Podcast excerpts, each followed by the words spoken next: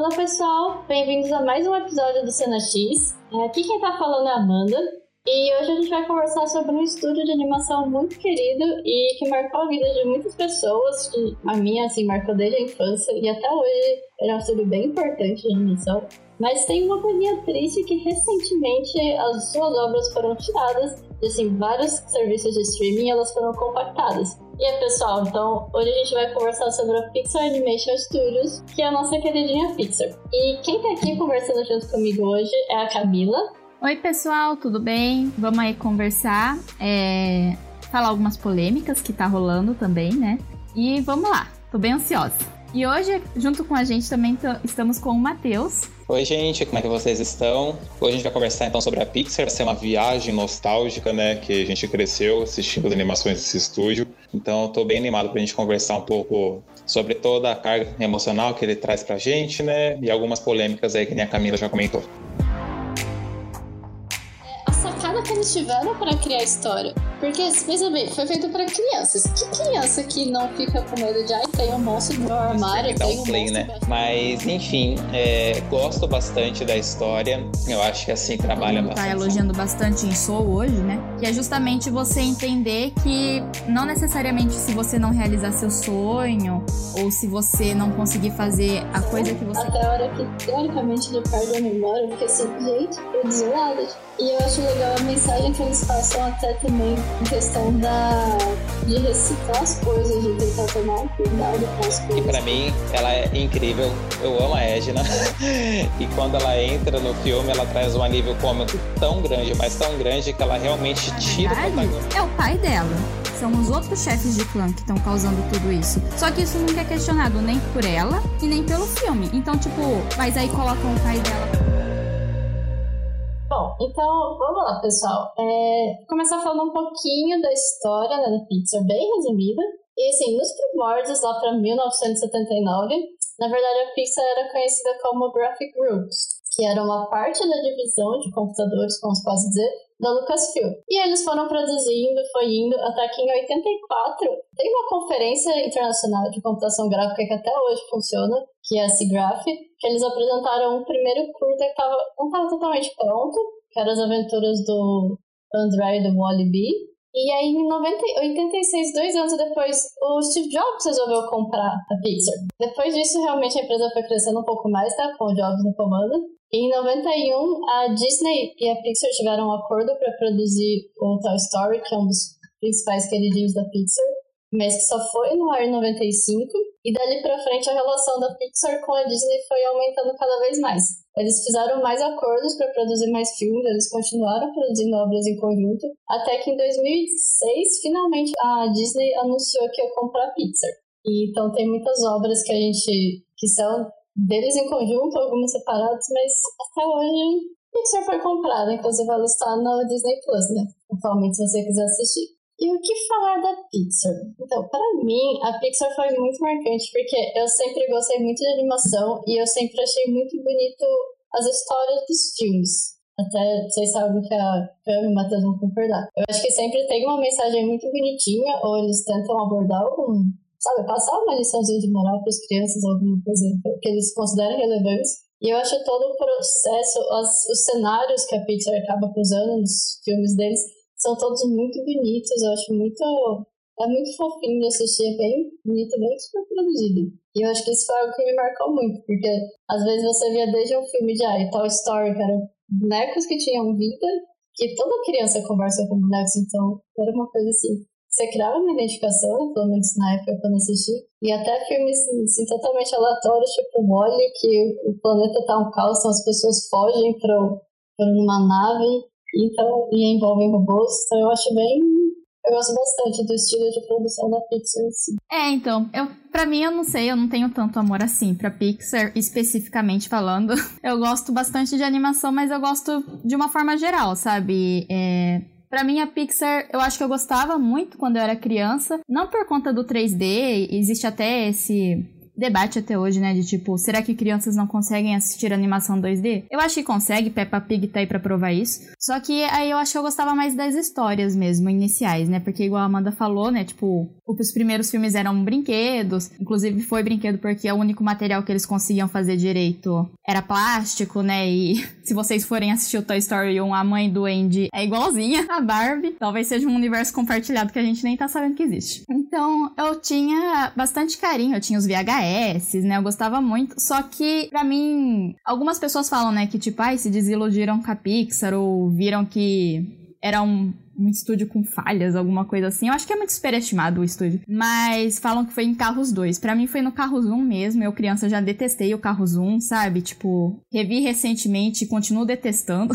Então, para mim, a desilusão veio muito cedo, eu acho, né? De tipo, ai, não gosto mais da Pixar. Então, para mim é um pouco complicado, porque se você for ver Carros, quando lançou o primeiro Carros, eu devia ter quantos anos? 12, 13 anos? Então, assim, se você for ver, eu também ainda tava numa fase que era mais fácil gostar de animação e eu já não tava mais gostando tanto, assim, dos produtos da Pixar, né? Mas aí, depois a gente fala sobre carros. É... O primeiro. Eu vou falar aqui um spoiler já da minha opinião, que eu acho que Carros 2 é melhor que o Carros 1, porque pelo menos ele vai na galhofice mesmo e se assume, tipo, como um ridículo, entendeu? E é divertido. Essa é a minha opinião. E você, Matheus? Ai, ai, ai, esse episódio vai dar o que falar, viu? então, gente, é, eu não sei, assim, de fato, qual foi a época da minha vida em que eu vi uma primeira produção da Pixar, né? Mas sempre quando eu via que era algum filme que tinha aquela luminária pulando entre as letras e tudo mais, eu falava, ai, acho que vai ser legal alguma coisa assim, porque eu acho que meio que inconscientemente já associava que era alguma produção em, em comum, né, dos filmes que, da Pixar. Mas assim, é, eu tenho a lembrança de que eu fui ver a primeira animação da Pixar no cinema, se eu não me engano, foi o Procurando Nemo com a minha irmã. E eu era bem novinho e tudo mais, e é um dos meus xodozinhos da Pixar, é, eu gosto bastante. Tanto é que mais para frente a gente vai comentar de algumas obras que a gente mais gosta e que, consequentemente, também as que a gente menos gosta. E a maioria dos filmes que eu gosto são do comecinho dos anos 2000, dos anos 90 e tudo mais, né? É, mas eu gosto bastante porque, que nem a Amanda falou, é um, estúdio assim que ele se inova bastante a cada produção, trazendo histórias bem diferentes umas das outras. Eu acho que isso é um ponto positivo. Que nem a Amanda falou, tem a questão do Wally, que é um robozinho que vai para o espaço e tudo mais. Desde Ratatouille, que é um rato que cozinha, né? A gente vai para o México, que tem a, o Coco, né? Vida é uma Festa, que é uma, uma produção linda que eu acho também. E eu gosto assim bastante. Eu sempre com, confesso, é, confessando agora, né, que sempre que eu vejo que vai ter uma uma nova produção da, da Pixar para ser lançada, eu sempre aguardo assim com uma certa expectativa. De uns anos para cá, não muito, porque eu acho que assim, o mercado da animação está bem concorrente, né? Tá, tá bem acirrado, para assim dizer. Então eu acho que a gente tem muitas produções assim que até estão superando várias obras da Pixar nos últimos anos. Então, de um, de um tempo para cá, eu acho que tem perdido um pouco a mão. E assim, pelo menos não me envolve tanto quanto antigamente as histórias, né? Porque falar ah, é filme para criança que não sei o que, mas as mensagens que o filme da Pixar passa é muito para adulto também, né? Claro, a criança vai interpretar de uma maneira, um adulto vai interpretar de outro, mas assim, eu prefiro as obras antigas. Então, vamos conversar aí, debater um pouquinho mais e ver no que vai dar sobre essa nossa conversa aqui de hoje. É, é que eu acho, né, tipo, que talvez o meu problema com a Pixar esteja nisso que você falou, Matheus, que, tipo, não é com você, tá? É que, tipo, a Pixar é conhecida muito, todo mundo fala, né, ah, é porque é muito inovadora aqui, não sei o que lá. Eu concordo em partes só, porque eu acho que sim, eles conseguem inovar em alguns pontos, só que eu acho que tem filme, e aí depois a gente pode falar melhor disso, que eles ficam tão focados em inovar a tecnologia que a história é ruim. E aí eles, tipo, em vez de estarem trabalhando em uma história muito boa, fica trabalhando em colocar fibras na camiseta da pessoa que você não vai conseguir ver a não ser que você dê um super zoom na cena, sabe? E aí eles vão lá e falam, ai, porque a gente ficou três meses trabalhando na textura das roupas. Tipo, gente, tá trabalhando numa coisa que ninguém nem vai ver. Nem no cinema dá pra ver esses detalhes, sabe? É só com muito zoom mesmo. E é um tempo que você podia estar tá usando para trabalhar melhor sua história, sabe? Então, eu vejo muito isso. Vou citar aqui um exemplo já. No Toy Story 4. Revendo Toy Story 4, eu vi no lançamento e eu revi recentemente, eu gostei mais a hora que eu revi, porque acho que eu tava mais preparada, não sei. Só que assim, tecnicamente, em inovação de tecnologia da animação, o Toy Story 4 é excelente. E aí eu acho que você pode tentar justificar o Oscar que ele ganhou com isso. Porque eles criaram várias tecnologias de câmera nova, tanto que a filmagem é linda, é cinematográfica mesmo, sabe? Parece que é tipo filmagem live action em algumas cenas a iluminação e a composição que eles fazem é muito boa. Só que se você for ver a história, é muito tipo qualquer coisa, sabe? Não, eu não conheço ninguém que fale que gostou da história. Pode, tipo, sei lá, achar ok, mas que fala, nossa, meu favorito do Toy Story, ninguém vai falar isso. Ai, Camila, aí só um adentro aí o pessoal que vai falar que gosta de Toy Story 4 é aquele povo assim, cabresteiro da, da saga, sabe? Que não admitem que fala mal, que não sei o que, lá, lá, lá, lá, lá, que vai falar até o último instante que Toy Story 4 é perfeito. E nesse ponto eu concordo com você. É uma animação muito ok. Para mim, ela quebra toda a história que veio construindo nos três últimos filmes, né? Para mim foi lamentável. Essa parte técnica, que nem você está falando tudo mais, realmente é muito bonita, é muito boa. Mas em questão de história, eu concordo com você. É, então, exatamente. Tipo, tem gente que fala, ah, é porque o Toy Story nunca foi a história do Andy, era a história do Woody. Tipo, ok, mas tem umas escolhas lá, tipo, por que, que o Buzz tá tão burro, sabe? Gente, ele não era assim nos outros filmes, por que, que agora ele é assim? Exatamente. Eu acho bem legal uh, realmente os efeitos, né? Como foi feito, é muito bonito o filme, se você for ver. A única ponto positivo que eu realmente gostei do filme, eu acho que foi a questão do garfinho. Pela questão de passar, ah, você. O que necessariamente é um brinquedo? Tipo, um, um brinquedo não necessariamente precisa. Tipo, qualquer coisa pode ser um brinquedo se você tiver criatividade e realmente quiser transformar uma coisa. Então, para mim, esse acho que foi o ponto forte do filme.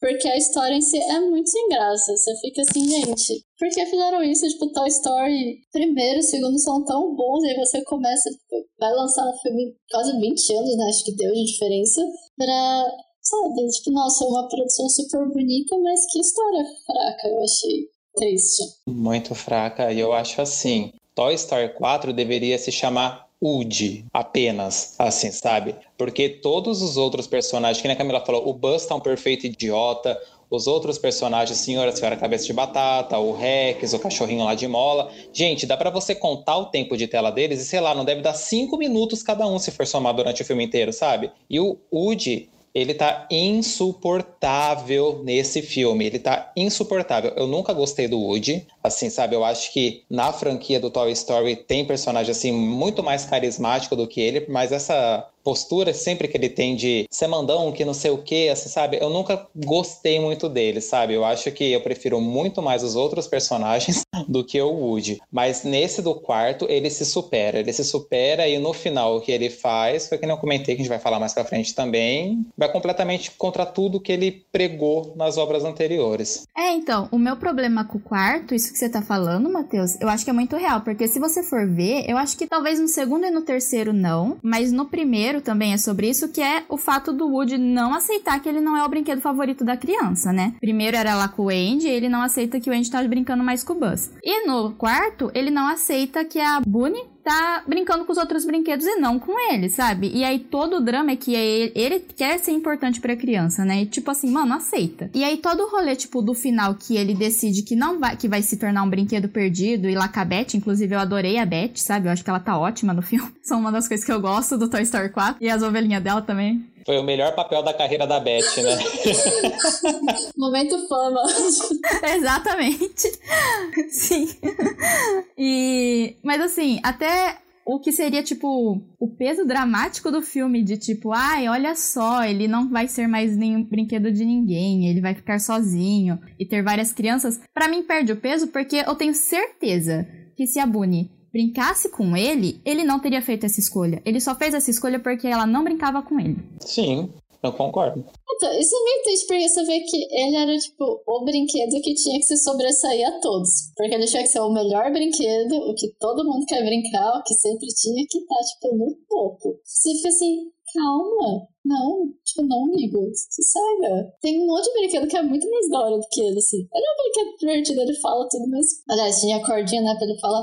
Mas, gente, o carrinho, o robozinho, era muito mais legal. O Slink mesmo, tipo. Ah, e outra, gente, eu acho a Jess mil vezes mais legal do que o Woody, assim, sabe? Então, para mim, o Woody, ele é a representação de um egocentrismo tão grande, mas tão grande, fala, mano do céu, pelo amor de Deus, sabe? Para mim, uma coisa que, que me irrita vendo Toy Story é o Woody. Que nem eu gosto do filme, é, não tem como falar que Toy Story é ruim, sabe? Eu reconheço toda a história que ele tem, é, os fãs que ele tem, porque realmente é uma história boa. Do primeiro ao terceiro. A partir do quatro, né, que para mim, ai, vamos fazer para render, para ganhar grana, porque não tem uma outra explicação para mim do que não ser essa, fazer dinheiro com mais um filme de Toy Story. É, dos três primeiros filmes, assim, eu acho que é uma história muito bonita, é uma das melhores trilogias, assim, de fato, né? Mas depois do quarto com o Woody do jeito que ele tá pior do que nos outros filmes, assim, com relação a comportamento, para mim já perdeu a graça. Se tiver um Toy Story 5, gente, pelo amor de Deus, né? Eu acho que não sei por onde é que eles vão começar a fazer alguma coisa numa história com o Woody agora na rua, enfim, né? Não sei. Espero que acabe por aí. Ah, não, limites. Aprendam a ter limites, né? Tipo, deu.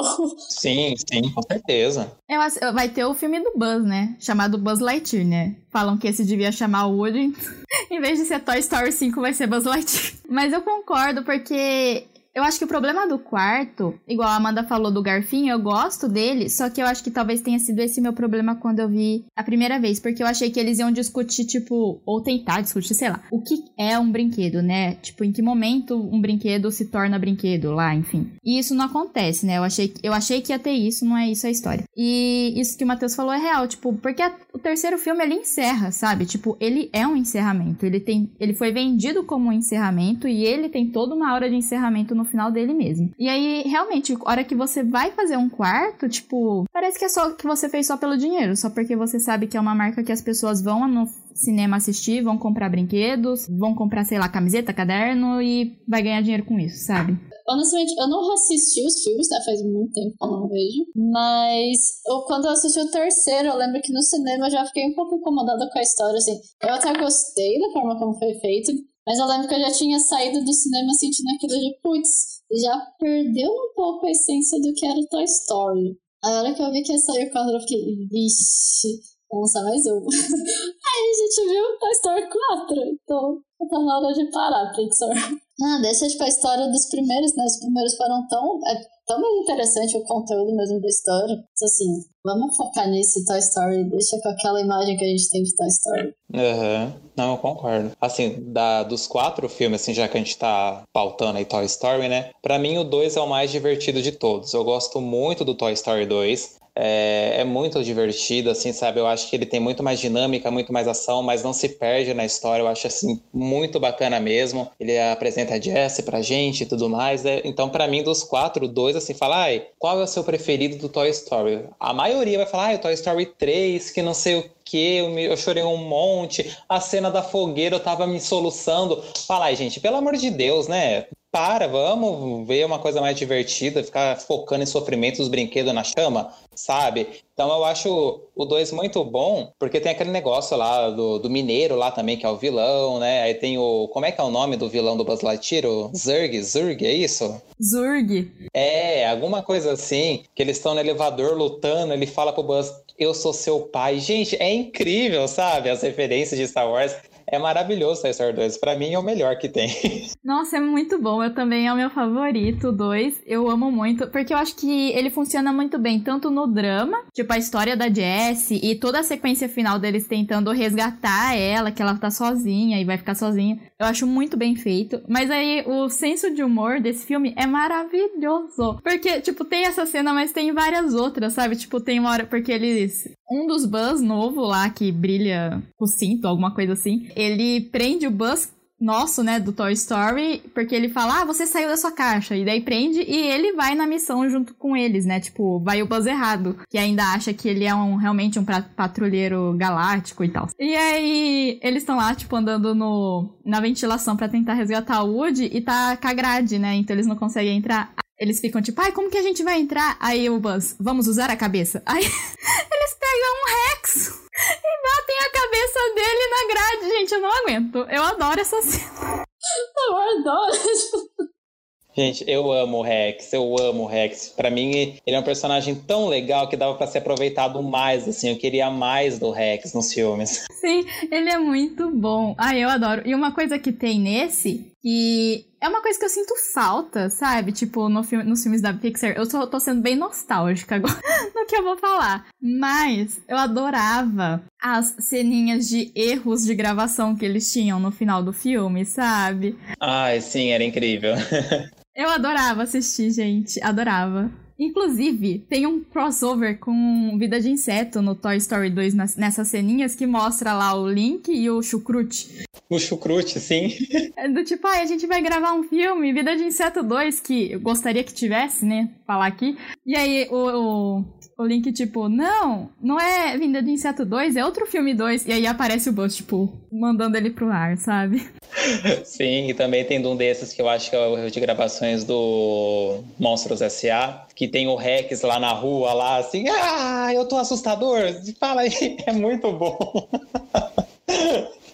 Ai, gente, que saudades. O Rex é muito. É, é, é, muito engraçado, porque o Rex é muito fofinho e ele é muito surtado, então às vezes assim, do nada, gente, tá acabando o mundo. Aí ele vai trombar na parede, ou vai, tipo, acontecer alguma coisa assim, super simples, e tudo bem, fica calmo, vida que segue, tipo. Sim, gente. É muito bom, assim, sabe? Todos os personagens são muito bons. É, o senhor Cabeça de Batata no 2, ele também tem um destaque bem grande, né? E, assim, todos, na verdade, né? O Porquinho, o Cachorrinho de Mola, que eu esqueci o nome dele e tudo mais, né? Aí chega no quarto, não tem nada disso, sabe? Eles ficam completamente de lado, entre aqueles bonequinhos de pelúcia que, para mim, tipo, tanto faz na história se eles estivessem lá no meio ou não, sabe? E é muito triste. Eu acho que, assim, eles pegaram um filme tinha uma trajetória muito bonita e não sei, gente, o que aconteceu no Toy Story 4 que é lamentável. Para mim é completamente lamentável. Mas ah, tem uma coisa do primeiro que eu realmente gosto muito.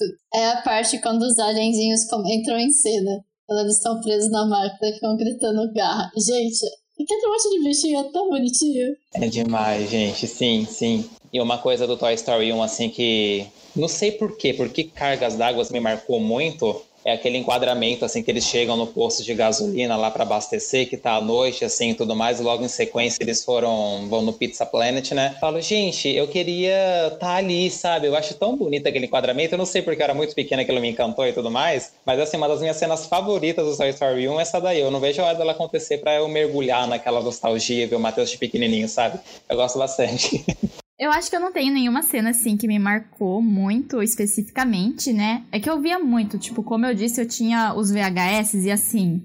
Eu não podia. Os filmes que eu via tinha, tinha VHS e DVD quando criança, eu não parava, sabe, gente?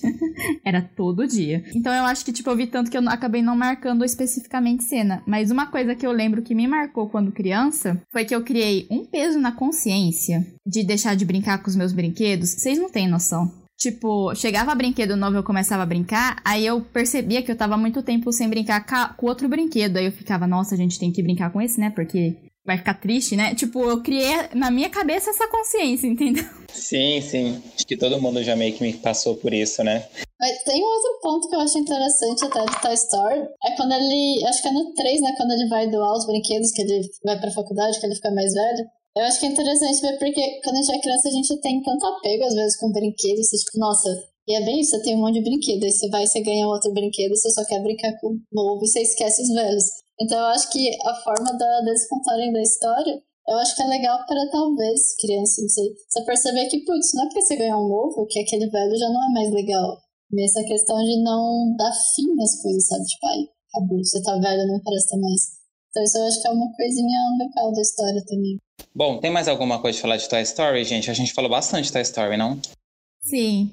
É que, querendo ou não, é o filme mais importante, eu acho, né? Porque, inclusive, eu adoro o bastidor do Toy Story, né? Porque, igual a Amanda falou, primeiro era da Lucasfilm, né? Fazia parte de uma divisão da Lucasfilm, a Pixar, porque George Lucas é, sei lá, muito controlador, não sabe delegar. Inclusive, foi ele que criou aquela empresa de som e efeito sonoro THX, porque para os efeitos sonoros do Star Wars, né?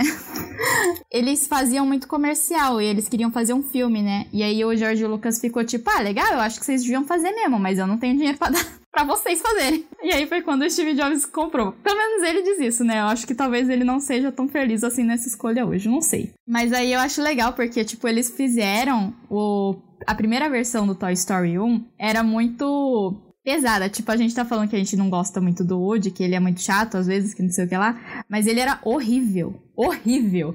Na primeira versão, tipo, ele não era engraçado, ele só era uma pessoa detestável mesmo, sabe? Tipo, daí eles mostraram pra Disney e a Disney ficou assim: a gente não vai lançar isso. Aí eles reformularam tudo e é muito bom. Mas aí eu queria já puxar, falar do próximo lançamento que foi depois do Toy Story, que é um dos meus favoritos da Pixar, né? E eu fico muito triste porque eu acho que ele não. Algumas pessoas falam que ele, tipo, foi flopado e é ruim, mas ele não é ruim, gente. É que eu acho que ele realmente, infelizmente, acabou esquecido no churrasco, sim, sabe? Tipo, coitado.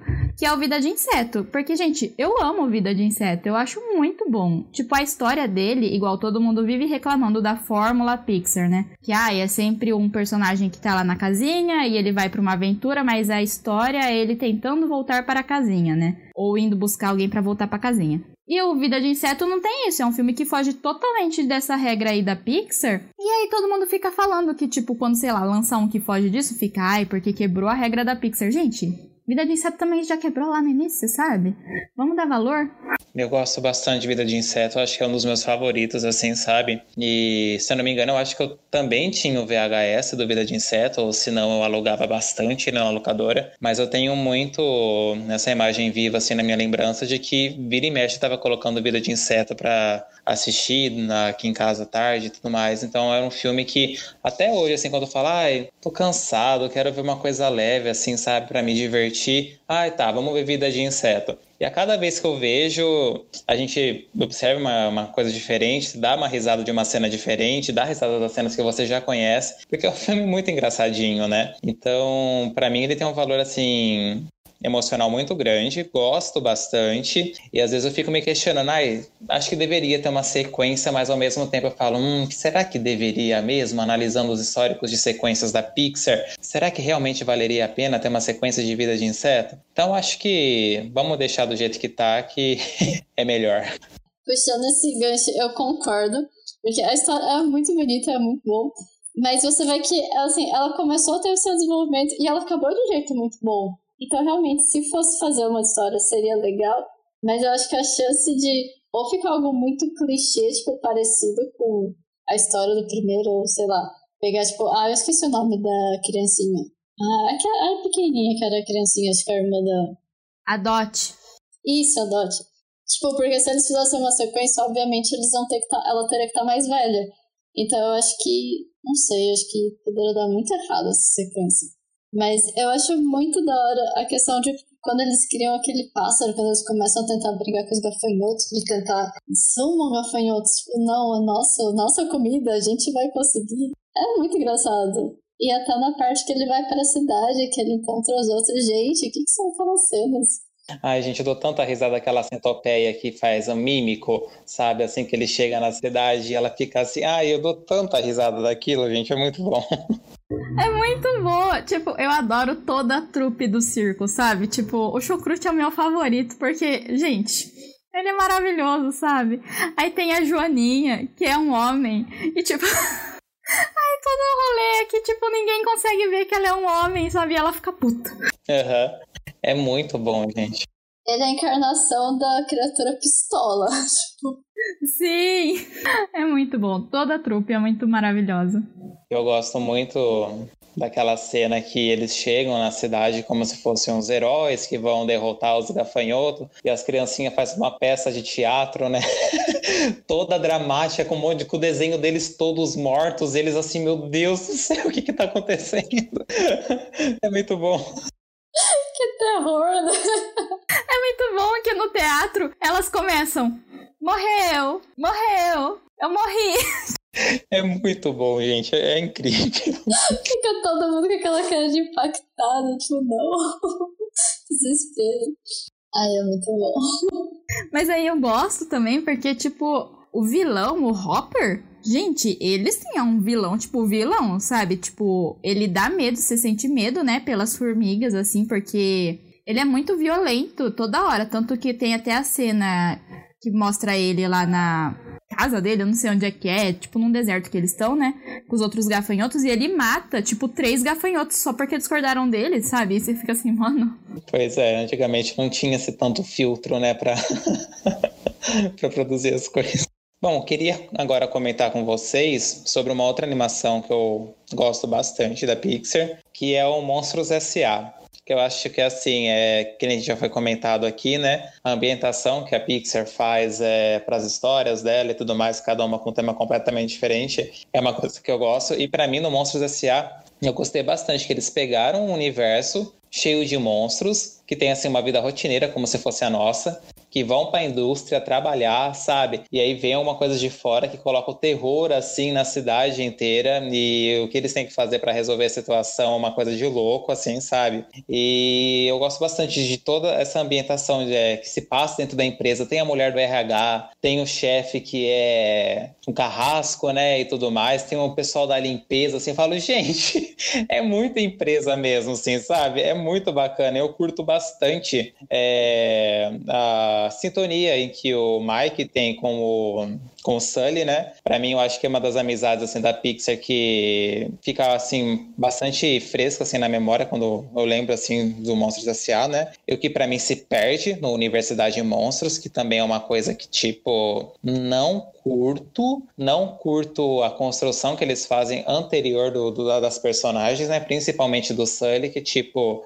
vem do Sully da Universidade de Monstros com o Sully do Monstros S.A. são duas coisas completamente diferentes que para mim não funciona. O Sully da universidade ter virado Sully da, da, da empresa, assim, sabe? Do, do Monstros S.A. de fato. E eu queria saber a opinião de vocês, o que vocês acham da, da animação? Então, para mim, o Monstros S.A é um filme que eu acho que eu passei a gostar com o tempo. Quando eu era criança, eu não gostava muito, sabe? Tipo, não é que assim, igual eu falei, né? Que Carros foi o filme que eu fiquei tipo, mano, o que tá acontecendo? Sabe? Não funciona para mim essa parada. Mas eu lembro que. É que eu também eu acho que eu vi errado, né? Tipo, eu vi na escola o Monstros S.A. a primeira vez. Tipo, por alguma razão juntou, tipo, várias turmas do mesmo ano na escola e colocaram pra gente ver numa TV que era pequena, nem dava pra ver direito, sabe? Enfim. Mas eu acho que daí foi por isso, mas como tempo, conforme eu fui envelhecendo e, tipo, cada vez que eu ia revendo, eu passei a gostar mais, sabe? Tipo, porque eu acho que tem umas pegadas muito boas, sabe? Tipo, toda a questão, igual o Matheus tava falando, tipo, eu adoro a Sally,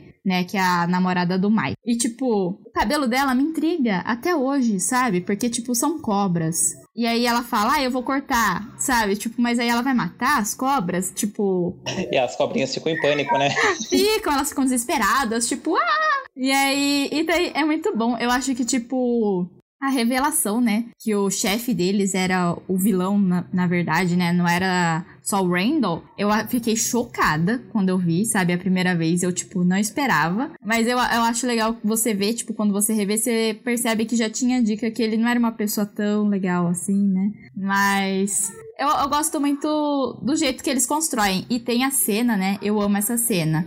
Que é a cena da. Quando eles entram lá no estoque de portas, né? Tipo, gente, que cena maravilhosa. Eu adoro, tipo, o jeito que vai passando assim, e aí as portas e que não sei o que lá e tal. Ah, é muito bonzinho. Eu gosto muito, desde criança, é um dos meus preferidos. Só que eu não consigo comparar com a Universidade de Monstros porque eu não assisti ainda. Falhei nessa missão continuação Monstros S.A. Mas tem uma coisa que eu acho muito da hora de Monstros S.A. É a sacada que eles tiveram para criar a história. Porque, pensa bem, foi feito para crianças. Que criança que não fica com medo de, ai, tem um monstro no meu armário, tem um monstro embaixo da minha cama? Ou cria, imagina alguma coisa por conta de não quero dormir no escuro.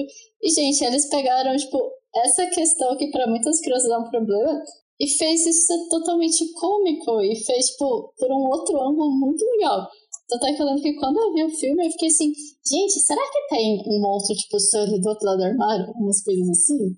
E você fica assim, nossa, esse, esse monstro é legal, tipo, queria, ver uma, queria ter um monstro desses no meu armário, sabe? Então eu achei que foi uma sacada muito boa. E realmente, como eles constroem a história, eu lembro que eu ficava deslumbrada de ver, tipo, o funcionamento da, da fábrica.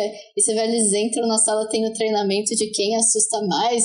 e o som do grito da criança vai, tipo, guarda naquela caixinha que eles entregam. É umas coisas assim, nossa, é tipo muito bem pensado, gente. Demais. E tem uma cena aí do, do treinamento, né, para assustar, que é muito boa, que é um monstro assim que não é nada assustador. Ele fica assim com a linguinha de falar, sabe? Eu dou muita risada. Aí eu chego o chefe, o que, que é isso? Dá lá uma aula para ele, mostra como é que faz o negócio. É muito bom. Eu adoro, porque também tem aquele monstro. Acho que ele não tem nome, ou enfim, não lembro, que é laranja. E, gente, que dó, sabe? Ele tá sempre sendo esterilizado porque ele pega alguma coisa lá do mundo das crianças.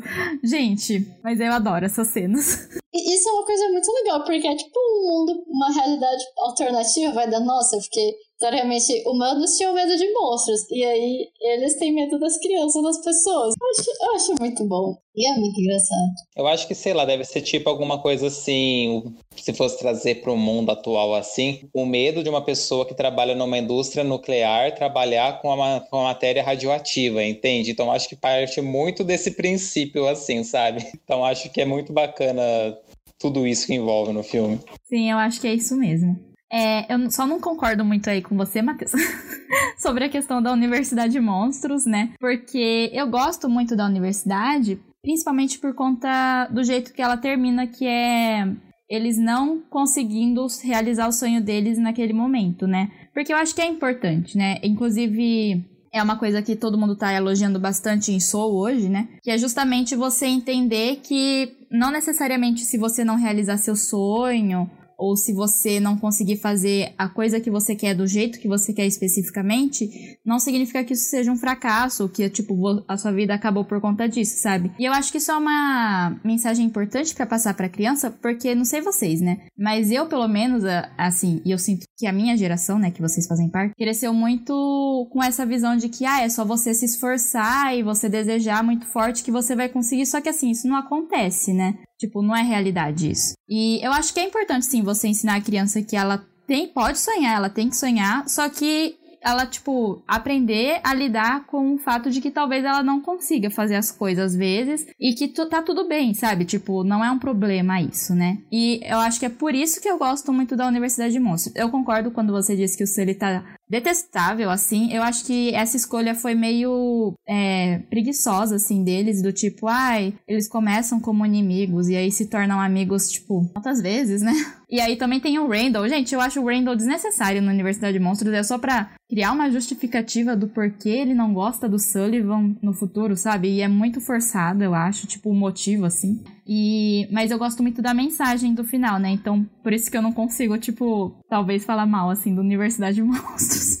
Ah, então, eu assim concordo com você. Eu acho que assim de extrema importância a gente mostrar assim para crianças de modo em geral, até mesmo para adulto, mesmo saber lidar com frustrações, né? Que é uma coisa assim que a gente não consegue engolir tão facilmente, né? Mas é o que me irrita realmente no Universidade Monstro é essa questão mesmo do, do Sully ser, ah, o cara popular no começo, que não sei o que, sabe? Fica tirando sarro de todo mundo. E aí depois é, tem o time dos losers, assim, sabe? Que não são os populares, sabe? É muito estereotipado. Então, sabe, eu acho que é uma maneira extremamente preguiçosa de bolar um filme de universidade, assim, sabe? Porque pegou todos os estereótipos e colocaram lá. Então, acho que isso que me irrita bastante. E eu acho que, assim, a mesmo o Sully ter ficado bonzinho, amigo do Mike, ter ficado amigo do Mike no final do filme, para mim eu não consigo enxergar o mesmo Sully do, do Monstros S.A., assim, sabe? Se for para ver, assim, em sequência, Universidade de Monstros e depois Monstros S.A.,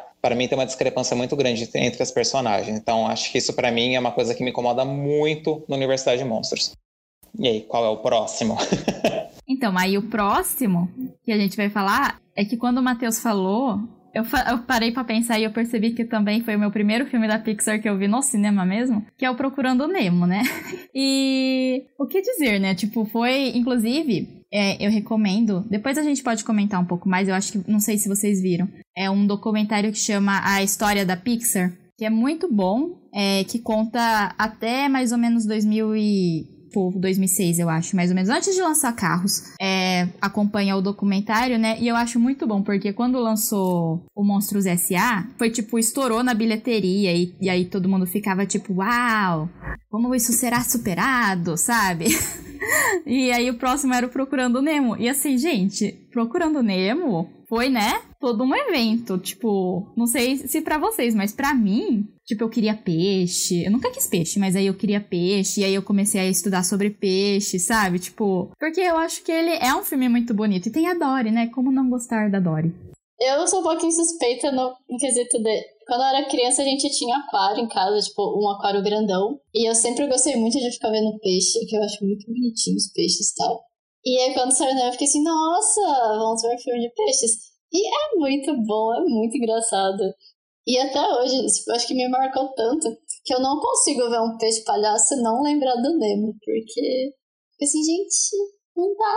Mas esse é um filme que eu acho que entre aspas, continuação, né? Quando eles fizeram Procurando Dory, eu acho que eles não erraram. Porque não ficou tão bom quanto Nemo, mas eu acho que ficou assim, muito bem feito. Sim, eu concordo. É... Eu gosto bastante do, do Procurando Dory também, mas está longe de ser meu favorito assim da Pixar. Mas eu acho que assim, das sequências da Pixar, enfim, eu acho que é uma das assim, melhores que realmente é divertida, tem uma história bacana, né? É, muda de personagem, é, continua sendo um filme de busca, né? Para encontrar tudo mais. As personagens adicionais no filme são muito bons também, que nem o polvo, tem a, aquela beluga lá também, a baleia, são muito divertidos, então agregam bastante ao filme, né? Mas voltando a falar um pouco de Procurando Nemo, concordo com a Camila que, que parece que na época era o filme do momento, né? Enfim, e tinha né, aquelas revistas Recreio, né, de antigamente, que eu sempre comprava. Então, na época que estava para lançar o Procurando Nemo, vinha aquelas matérias na revista sobre o filme e tudo mais, falava, ai, gente, eu preciso ver. E aí, quando eu fui no cinema, eu amei. Eu não sei se eu fui mais de uma vez no cinema. Aí depois tinha que esperar aquela demora eterna para o filme chegar na locadora para a gente poder alugar. Tinha que reservar, sabe? Nossa, é, é muito valor nostálgico, né? Pra você ver como que era uma luta ver um filme antigamente, né? Hoje é só entrar em qualquer serviço de streaming e dar um play, né? Mas, enfim, é, gosto bastante da história. Eu acho que, assim, trabalha bastante essa parte de relacionamento, né? De pai, filho e tudo mais, saber lidar com perda. E, enfim, eu acho que é um filme muito bonito. Um dos meus personagens favoritos é o Bruce. Não tem como não gostar do Bruce, que é o tubarão lá, né? Aquela cena que eles estão lá no navio afundado, lá que o, o Martin e a Dory estão lá, né? Morrendo de medo. Eles estão, tipo, numa reunião dos tubarões que querem deixar de comer peixe. Olha os absurdos, gente. De onde é que eles me tiram essa ideia? Sabe? É perfeito. Eu amo que eles falam: Oi, meu nome é Dory. Todo mundo, Oi, Dory. Então, eu acho que eu nunca comi peixe na vida e todo mundo fica, meu Deus, sabe? Como assim? Uma inspiração, né, gente? É muito bom, gosto muito, muito. É, e eu acho que todo o elenco, assim, de apoio do Procurando Nemo é muito bom. Porque tem o Bruce, aí tem os outros peixes que estão no aquário com o Nemo, que, tipo, gente, eles são muito bons. Tem uma lá que vê o reflexo dela, aí ela acha que é a irmã dela, sabe? Tem aquele, não sei se é tipo um camarão, que bicho é aquilo que faz a limpeza lá, tal, né? Tem o um outro que tem as bolhas, o baiacu, a estrela. Sim, o das bolhas. Gente, ele é muito loucão. Nossa, eu adorava ver. Sim, tem aquela ave lá também. Eu não sei que ave que é aquela. Eu não sei se é um pelicano. Hum, realmente, eu não sei. Que... Eu acho que é um pelicano. Pode ser. Pode ser, né? Eu acho ele muito carismático, né? Muito legal, porque enquanto os outros querem comer o peixe, ele fica lá trocando ideia com os peixinhos, assim, sabe? Que nem ele é uma versão do Bruce, só que abre, não come os peixes, quer ser amigo dele. É muito bom que, tipo, eles ficam vendo, né? Eles estão lá no consultório do dentista e eles ficam, tipo, analisando o que o dentista faz. Daí o pelicano chega lá do tipo, ah, ele vai usar a broca 6? Aí o cara, tipo, não, ele pegou a 4. Daí eles, tipo, mas eu acho que ele devia ter pego a 6. Sabe? É umas viagens muito loucas, meu Deus do céu. Não, e a gente vai tentando plano pro Nemo escapar também. Gente, que estratégia! Nossa, Demais, gente. E eu acho incrível que quando o plano dá certo, né, no final do filme, né, que eles caem no mar, só que eles ainda estão dentro do saco plástico. Eles falam, tá, e agora? ah, muito bom. É demais, é muito bom mesmo. É, e eu acho, eu concordo com vocês que o Procurando Dory, tipo, ele não fica, não chega perto do Procurando Nemo, né? Eu acho que assim, se fosse só a Dory, talvez sim, mas eu acho que as cenas com o Nemo e o Marlin acabam me pessoalmente, né, me tiram muito do filme, sabe? Porque eles param todo o rolê que tá acontecendo com a Dory pra focar neles e aí já volta, sabe? Mas aí eu concordo que o povo é maravilhoso. Inclusive, vou deixar aqui uma dica, né, para quem puder e tentar ver aí o Disney Plus. Todos os filmes, não apenas da Pixar, mas todos os filmes da Disney Plus tem extra. Se você entrar para ver, inclusive tem muita cena cortada dos filmes da Pixar e tal, então é muito legal você ver e tem uns mini documentários que eles comentam algumas coisas. E o povo no Procurando Dory tem sete pernas só, tem sete braços, né? E aí não explicam por que, que ele te, perdeu um braço, né? Que aconteceu. Só que aí nesse, tem um mini documentário explicando que é porque era muito difícil animar cada braço separadamente do povo. Então eles tiraram um braço para ficar um pouco mais fácil. Caramba! Gente, que interessante. Eu adorei essa info. Nossa, bem legal mesmo. E só para ressaltar, no Nemo ele foi a primeira animação da Pixar a levar o Oscar de melhor animação. Começou com ele, ele que abriu a porteira aí, que veio depois mais nove filmes da produtora que ganharam o Oscar de melhor animação. Um toque de prêmios.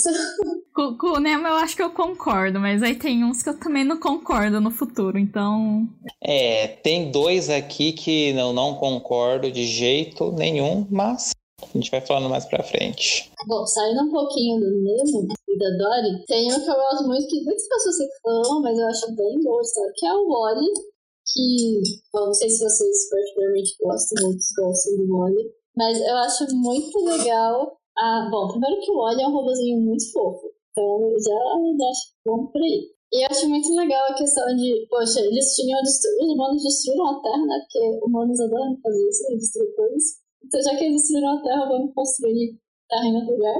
E aí, quando eles estão na nave, que eles veem que as pessoas são super obesas, tudo, mas aí que eles descobriram que poderia ter vida na Terra de novo, né? Que a Terra poderia estar limpa, então eles resolvem voltar. Eu acho toda essa construção do conflito e a questão da relação do Wally com a Iva, eu acho muito bonitinho.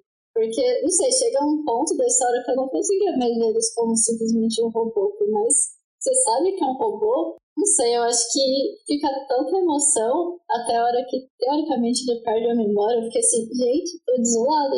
E eu acho legal a mensagem que eles passam até também em questão da de reciclar as coisas, de tentar tomar um cuidado com as coisas para tipo, não chegar no nível crítico de nossa, destruiu tudo, não ter como habitar, então vamos para outro lugar. E pelo menos assim, eu não lembro na época quando eu vi, quando lançou, de ter assistido outro filme para criança que falasse dessa questão de tomar cuidado com a natureza e sedentarismo até né, porque as pessoas na nave são completamente sedentárias, não conseguem mais andar direito. Então, isso eu acho que foi uma, não exatamente uma inovação, mas eu acho que foi interessante. É, então, o Wally para mim é um pouco complicado porque se você me perguntasse três meses atrás, eu falaria que ele é o meu filme favorito da Pixar. Mas aí eu revi. né? Esse é o problema de você rever filme ou alguma coisa depois de muito tempo, né? Ou você passa a gostar mais ou você deixa de gostar. E, nossa, hoje, para mim, o Wally tem detalhes que não funcionam mais. Que aí eu fico muito olhando do tipo, isso não faz o menor sentido. E aí acaba me tirando muito do filme, né? E aí eu até coloquei ele no meu ranking pessoal como meu segundo favorito, só que aí eu fico olhando e eu acho que ele nem seria o segundo, sabe? Eu acho que eu deixei ele no segundo só pra ficar tipo, ah, ele era o primeiro, agora ele é o segundo, só pra não cair muito aí na lista, né? Mas é que eu acho que tem umas coisas que eu fico muito assim, sabe? Tipo, porque é que eu sou um pouco assim envolvida, né, na questão ambiental, tipo, eu pesquiso bastante. E eu acho que quando eu vi primeiro, eu já, tipo, defendi alguns ideais ambientalistas, só que eu não era muito aprofundada em alguns questionamentos. E hoje eu tendo estudado mais e, tipo, saber mais coisas sobre isso, eu acho que muda a minha visão do filme, sabe? Porque o meu problema com hoje com o Wally é que é muito focado do tipo que as pessoas resolveriam o problema, sabe? Que é só as pessoas, tipo, pararem de consumir, pararem de produzir lixo, que isso resolve, só que o problema não são as pessoas, são as empresas capitalistas, né? Grandes empresas, eu tô falando, não tô falando da empresinha pequenininha, tô falando das grandes empresas. E aí, e tem muitos detalhes no filme, tirando essa parte, que me tiram da história, porque, por exemplo, todo mundo é muito burro dos humanos. As pessoas são burras. E aí eu fico muito, gente, por que, que eles são tão burros, sabe? Tipo, o capitão não sabia o que era terra, só que assim, como que você se torna capitão então naquela nave? Porque tem uma cena que mostra os bebês sendo alfabetizados, então eles vão pra escola. E tipo, eles não aprendem, sabe? E aí tem a cena que eles caem no no lixo lá, é bem pro final. E aí tem um monte de dejeto do tipo metal, e aí até a Eva começa, né? Porque o Oli tá todo machucado, aí ela começa a procurar chip e, e placa para tentar substituir para consertar ele lá na hora. Mas assim, da onde estão vindo essas peças, porque não tem como você produzir isso no espaço, sabe? A matéria-prima tá na Terra. Tipo, você não tem matéria-prima infinita. E lá fala que eles estão há 700 anos no espaço. De onde tá vindo, sabe? Por que que tá sendo descartado essas coisas? E aí, são pequenos detalhes que, tipo, vai somando. E aí também tem a questão de que eu não sei se eu gosto muito do relacionamento do Oli e da Eva hoje, sabe? Enfim, eu não sei. Eu não sei o que aconteceu, gente. Era um filme que eu amava, tipo, eu amava. Vocês não estão entendendo, sabe, o quanto eu gostava desse filme. E para mim é muito triste não gostar mais, sabe? Eu tô tentando entender até hoje o que que rolou. Essas são eh, o que eu acabei de falar foi o que eu falo para mim mesma do porquê que eu não gostei, mas também não sei se foi por isso. Eu acho que você mudou muito a sua visão. Tipo, você tá com uma visão muito mais adulta tentando achar uma justificativa. Tipo, faz total sentido isso que você falou da, tipo, de coisas de. Ah, da indústria, por exemplo. Sim, a indústria que mais destrói. Só que, que nem, não é a indústria que vai ver o filme, são pessoas que vão ver o filme. Então, ele focar tipo, ah, se a pessoa se preocupar e não destruir tanto, e se importar em reciclar um pouco mais, já vai estar tá passando uma mensagem de que, poxa, não é porque a indústria está destruindo o planeta que você tem que fazer igual, sabe? Você tem que, tipo, a sua parte como pessoa tentar proteger. Então, na minha visão, é mais isso ou mesmo de tentar buscar uma justificativa. Tipo, é um filme, vai ter muitas coisas que não tem justificativa, que se você for parar realmente para pegar, a maioria dos filmes você vai achar um defeito. Então, eu acho que talvez seja mais por isso. É, eu concordo muito. Sim, eu concordo com essa visão da Amanda. Também não tira a razão do ponto de vista da Camila, mas assim, é uma animação, gente. Tipo, a mensagem que ela tá passando é para um público mais jovem e tudo mais, né? E que vê que nem a Amanda falou passando uma imagem que você tem que ter uma consciência ecológica e tudo mais, né? Fazer pelo menos a tua parte para que o planeta não chegue ao ponto que chega o filme, né? Eu acho que, sei lá, se a pessoa chegar, ver o filme, sair ter essa visão já funcionou, sabe? Já colocando um papelzinho no lixo certo, já ela já tá fazendo a parte dela. E eu gosto bastante do Wally por conta disso. É o filme que eu só vi uma vez na vida. Eu não revi o Wally, mas assim, é, ele é muito fresco na minha mente por conta disso daí. Porque eu lembro claramente assim da solidão que ele sentia assim na terra, sozinho, fazendo aquela rotina dele, que lá mostra um imenso vazio, né? Que, enfim, a terra pode vir a passar um dia esse vazio. Enfim, cada um já tem o seu próprio vazio vazio, né? Mas o vazio literal, né? De destruir a sua própria casa. E também essa questão da, do sedentarismo, essa questão ambiental, assim. Então eu acho que ele mostra vários assim, pontos em que a gente realmente deve se refletir e que dá para tirar uma mensagem daquilo, né? Agora, em relação ao romancezinho dele, da Iva, aí eu também já acho que já é um pouco demais, assim, sabe? Eu acho que eu vejo eles, assim, mais uma relação de amizade do que, sei lá, como se fosse um casalzinho mesmo. Mas é um, é um filme que eu gosto bastante e, para mim, ele funciona, funciona bem. É, eu falo isso, o que eu falei, mas eu ainda acho, por exemplo, que o Oli, ele foi lançado depois de Ratatouille, sabe? E Ratatouille foi lançado depois de Carros. Só fazendo uma linha temporal aqui. E como eu já disse, eu odeio carros. Não gosto do primeiro Carros. E aí, quando eu vi o Ratatouille, eu também não gostei, sabe? então, eu, eu, vi esses dois filmes e eu fiquei, não gosto mais desse negócio, sabe? Tipo, eu jovem, né? Criança, pré-adolescente. Aí eu olhava e ficava, ah, esse. Não tô mais gostando desses filmes, estão errando tudo. É, volta e faz de novo. Mas aí eu vi o Oli e eu fiquei tipo, ah, não, ainda tem filme bom, ó só, né? Tipo. Então, eu acho que o Oli também foi importante pra eu, tipo, não desistir totalmente de assistir os filmes da Pixar naquela época, sabe? Então eu acho que ele tem sim seus méritos. Sim.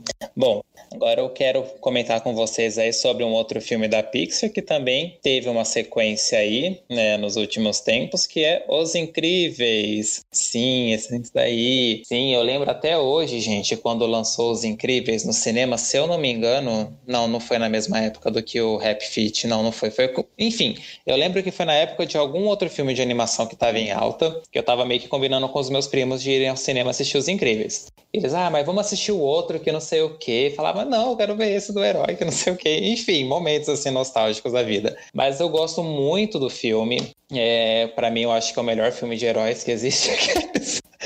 Mas, assim, eu gosto, assim, é, do enredo dele, que os heróis, enfim, teve um momento aqui é, na vida que eles foram considerados como perigosos e tudo mais, que eles foram obrigados a viver no anonimato, entende? Então eu gosto dessa, dessa premissa do filme. Aí você vê, no passar dos anos e tudo mais, os heróis tendo vidas completamente rotineiras, né? O Senhor Incrível trabalhando lá no escritóriozinho lá, que tem aquele chefe dele insuportável, enfim. Aí quando há a oportunidade de voltar pro mundo, assim como heróis e tudo mais, que eles vão lá na ilha, enfim, começa todo aquele rolê, eu gosto bastante. É, de toda a família, assim, eu acho que eles pegaram, assim, elementos, assim, para colocar cada um em cada uma das personagens, que atribuiu bastante para cada um. E o personagem, assim, que eu mais gosto, ela nem é herói nem nada, é a Edna Moda, que para mim ela é incrível. Eu amo a Edna. e quando ela entra no filme, ela traz um alívio cômico tão grande, mas tão grande que ela realmente tira o protagonismo de qualquer um membro da família quando ela tá em cena. Então eu gosto bastante dos Incríveis. Teve aí os Incríveis 2 que focou mais na Senhora Incrível, né? É, gostei também do filme, mas para mim ele é completamente previsível do começo ao fim. Ele não traz nada de novo, não tem nenhuma coisa diferente. Sei lá, em 40 minutos do filme você já mata o que, que vai acontecer no final e que de fato é, não tem nenhuma surpresa. Mas, assim, acho que existem sequências piores na Pixar, né? Não Toy Story 4, mas enfim. Ai, ai, eu queria saber a opinião de vocês sobre a família incrível. É, bom, eu amo demais os incríveis. Tipo, amo, amo, amo, amo. Assim, não consigo ver defeitos. é, eu, tipo, eu não, eu fico, eu não vi no cinema, não sei por que, que eu não fui ver no cinema, mas eu tinha o DVD. E o DVD que eu tinha era dois discos, então tinha o disco 1, que era o filme, e tinha o disco 2, que eram os extras. E, gente, eu via aquilo sem parar, tipo, tanto o filme quanto os extras, sabe? Tanto que eu sei umas coisas aleatórias sobre o filme, sabe? Tipo, que eu descobri quando era criança, daí, por exemplo, que foi super difícil porque foi a primeira vez que eles fizeram cabelo, e aí cabelo ao vento e cabelo na água, sabe? Tipo, uns rolês assim. E daí foi difícil. E aí também, na cena do caça, lá que tá indo a senhora incrível com os dois filhos lá buscar o Beto, tipo, na verdade ia, ia ter um piloto que até tem uma cena quando ela liga, né, pra conseguir o jato, ela fala, Zé, eu vou cobrar um favor, sabe? Tipo, é, esse Zé, ele ia estar tá no filme, só que aí ele ia morrer a hora que o negócio, tipo, atingisse, entendeu? Foi cortado. Ai, que horror! É, não tá no filme, por motivos meio óbvios, né? Tanto que, mas assim, a cena, não sei se vocês vão lembrar. É que eu lembro porque eu vi muitas vezes. Mas quando o avião cai, né, tipo, explode, e eles estão embaixo d'água, eles começam a subir na superfície, só que aí a senhora incrível tem uma hora que ela olha para baixo pro avião, tipo, caindo lá nas profundezas, né? Essa cena é daí, é que ela estaria olhando pro Zé indo embora morrendo, entendeu? É. pesadinho. Mas eu adoro, tipo, eu gosto no nível de que eu vi tantas vezes que eu tenho as falas decoradas. E aí eu fui rever recentemente, igual eu falei, eu revi todos, e eu, te, eu falava junto, entendeu? E aí vai, vai o meu problema. Vou falar aqui com a senhora Disney Plus que redublou o filme, tá entendendo? Algumas vozes estão iguais, só que mudou a voz de outras pessoas. E aí eu não aceito, eu não aceito ouvir com outra voz. O quê? Mas por que que redublou? Eu acho mas é isso é teoria da minha cabeça, tá? Não, não vi nem nada falando que é isso. Eu acho que foi por conta dos Incríveis 2. Porque uma das vozes que eles redublaram não é muita diferença, mas é que se você prestar muita atenção, você consegue perceber que foi redublado, que é o Flecha. Eles conseguiram um dublador com a voz parecida, ou talvez é até o mesmo dublador, mas a voz dele tá um pouco diferente. E eu acho que, tipo, eles redublaram porque ele ia estar tá no segundo, sabe? Aí, tipo, para tentar deixar parecido, eu não sei o que, que aconteceu. Mas, por exemplo, o Bon Voyage, que é o vilão que aparece lá, que dá todo o caos lá do prédio, aí o Guru Incrível, que não sei o que lá também, eles foram redublados e assim, a voz é totalmente diferente, inclusive as falas estão diferentes. E aí eu fico assim, bem brava com isso. Mas não redublaram e foi bom mesmo não ter redublado o professor de matemática lá do Flash, porque ele é perfeito, tá entendendo? É. Eu adoro a cena dele falando que é uma conspiração, que o Flash fica pondo taxinha na cadeira dele. Eu adoro. E aí, eu fico um pouco triste por conta dos Incríveis 2, porque eu acho que o que aconteceu nos Incríveis 2 foi o que aconteceu com o Era do Gelo. Eles pegaram, tipo, que o Era do Gelo 1, vamos ver aí se vocês entendem o que eu tô falando. O Era do Gelo 1 tem cenas pouquíssimas cenas com o esquilo. E aí, todo mundo gostou do esquilo. Mas ele funcionava porque eram poucas cenas. E aí, a cada novo Era do Gelo que surgia, o esquilo tinha mais importância e mais cenas. Até que chegou um ponto que hoje ninguém mais gosta do esquilo. E eu acho que foi isso que aconteceu com os Incríveis 2, sabe? Ele, porque tem esses momentos ótimos no, no primeiro Incríveis, que é a Edna, a cena lá do gelado tentando pegar a roupa dele e a moça do tipo, porque a gente combinou de jantar não sei quanto tempo e você não vai sair de casa, sabe? Tipo, é muito bom. Tem, e aí tem o Zezé, que no final você descobre que ele tem poderes, e aí todo mundo ficou tipo, ai, que maravilhoso. E aí eles pegam essas coisas e eles aumentaram e colocaram, eu acho que de um jeito no segundo filme, que não funciona, sabe? Principalmente o Zezé. Todo a, o arco do Zezé eu acho muito forçado. Eu não entendo, sabe? Tipo, eles falam, ai, porque ele é um metamorfo. Mas, mano, ele tem muito poder. E, tipo, é o poder, sei lá, da imaginação, então, né? O que ele imaginar, ele consegue fazer. Esse é o poder dele. E, sabe, tipo, pra mim, não, ele é tipo um dito do Pokémon. O que ele quiser ser, ele pode ser, tipo. É, então, mas aí, tipo, pra mim quebra, sabe? Porque eu não vejo lógica, tipo, no que tá acontecendo com ele. Porque no primeiro, ele muda de forma, né? Tipo, ele fica de aço, ele vira um monstrinho e pega fogo. E aí, essas coisas, assim, se você falar, ah, ele é um metamorfo, faz sentido. Só que aí, no segundo, ele, tipo, pode acessar outra dimensão, aí ele lança raio laser, aí ele flutua, aí ele faz cópia de si mesmo. Tipo, gente, acontecendo, sabe? E aí eu fico triste. E uma coisa que me irrita muito, mas muito, assim, no segundo, é o fato de eles não terem é, regionalizado os nomes dos outros heróis, né? Porque eu não entendo por que isso foi feito, porque já tinha sido feita a tradução no Primeiros Incríveis, sabe? Tipo, o raio laser era o raio laser. Tanto que tem a cena lá da capa, a Edna fala o nome de todos os heróis em português. Eu não sei por que que no 2, tirando o nome dos principais, sempre que eles vão falar o nome de outro super-herói é em inglês. E aí eu fico assim, mano, mas já tava traduzido esse nome, por que, que vocês não usaram, sabe? E aí eu fico triste. Mas eu gosto também do 2. Mas eu concordo com o Matheus que eu acho que é muito fraca a revelação de quem é o vilão. Muito aleatória também. Nossa, total. Você descobre quem é o vilão a partir do momento que ela aparece na história, assim, sabe? Zero surpresa. Zero. Eu tava assim, na esperança. Eu acho que a gente foi ver no cinema junto, né, Camila? O primeiro Os Incríveis 2 da primeira vez, né? Aí eu tava assim na esperança, mano. Eu espero que eu esteja realmente muito errado se ela não for de fato a vilã. For, sei lá, uma outra coisa assim. Mas não, ela era vilã, tipo, completamente previsível. E, e isso daí eu acho que para mim, poxa vida, foi uma falta, foi preguiça, não sei. Eu concordo com essa fala aí da, da Camila, dizendo que pesaram um pouco na mão do Zezé, eu acho que também eu concordo nisso. Acho que, sei lá, talvez quiseram trazer um momento mais de alívio cômico pro filme, ah, então vamos usar o bebê para isso daqui, mas eu acho que pesaram um pouco a mão nisso daí. E, enfim, né? Eu acho que é um bom filme, dá para se divertir, mas se, se você for ver ele assim, esperando alguma coisa de nova e tudo mais, não vai funcionar não. É, eu gosto mais do primeiro, tanto é que quando eu vi, por sinal foi o último VHS que eu comprei dos Incríveis, depois que depois entrou o boom de DVDs. Eu gostava muito da história, eu achava ela bem. Ah, eles têm uns poderes muito legais. E acho que isso foi uma das coisas que eu gostei no 1. Apesar de achar forçada a história do Zezinho, porque realmente, assim, não dá pra falar muito, né? É muito exagerado. Mas eu gostei bastante pela questão dos poderes que eles pensaram que ele poderia ter. Só que eu acho que eles não deviam ter concentrado em uma personagem só. Ainda mais um bebezinho. Que é, tipo, a criatura mais forte do universo dos incríveis, basicamente.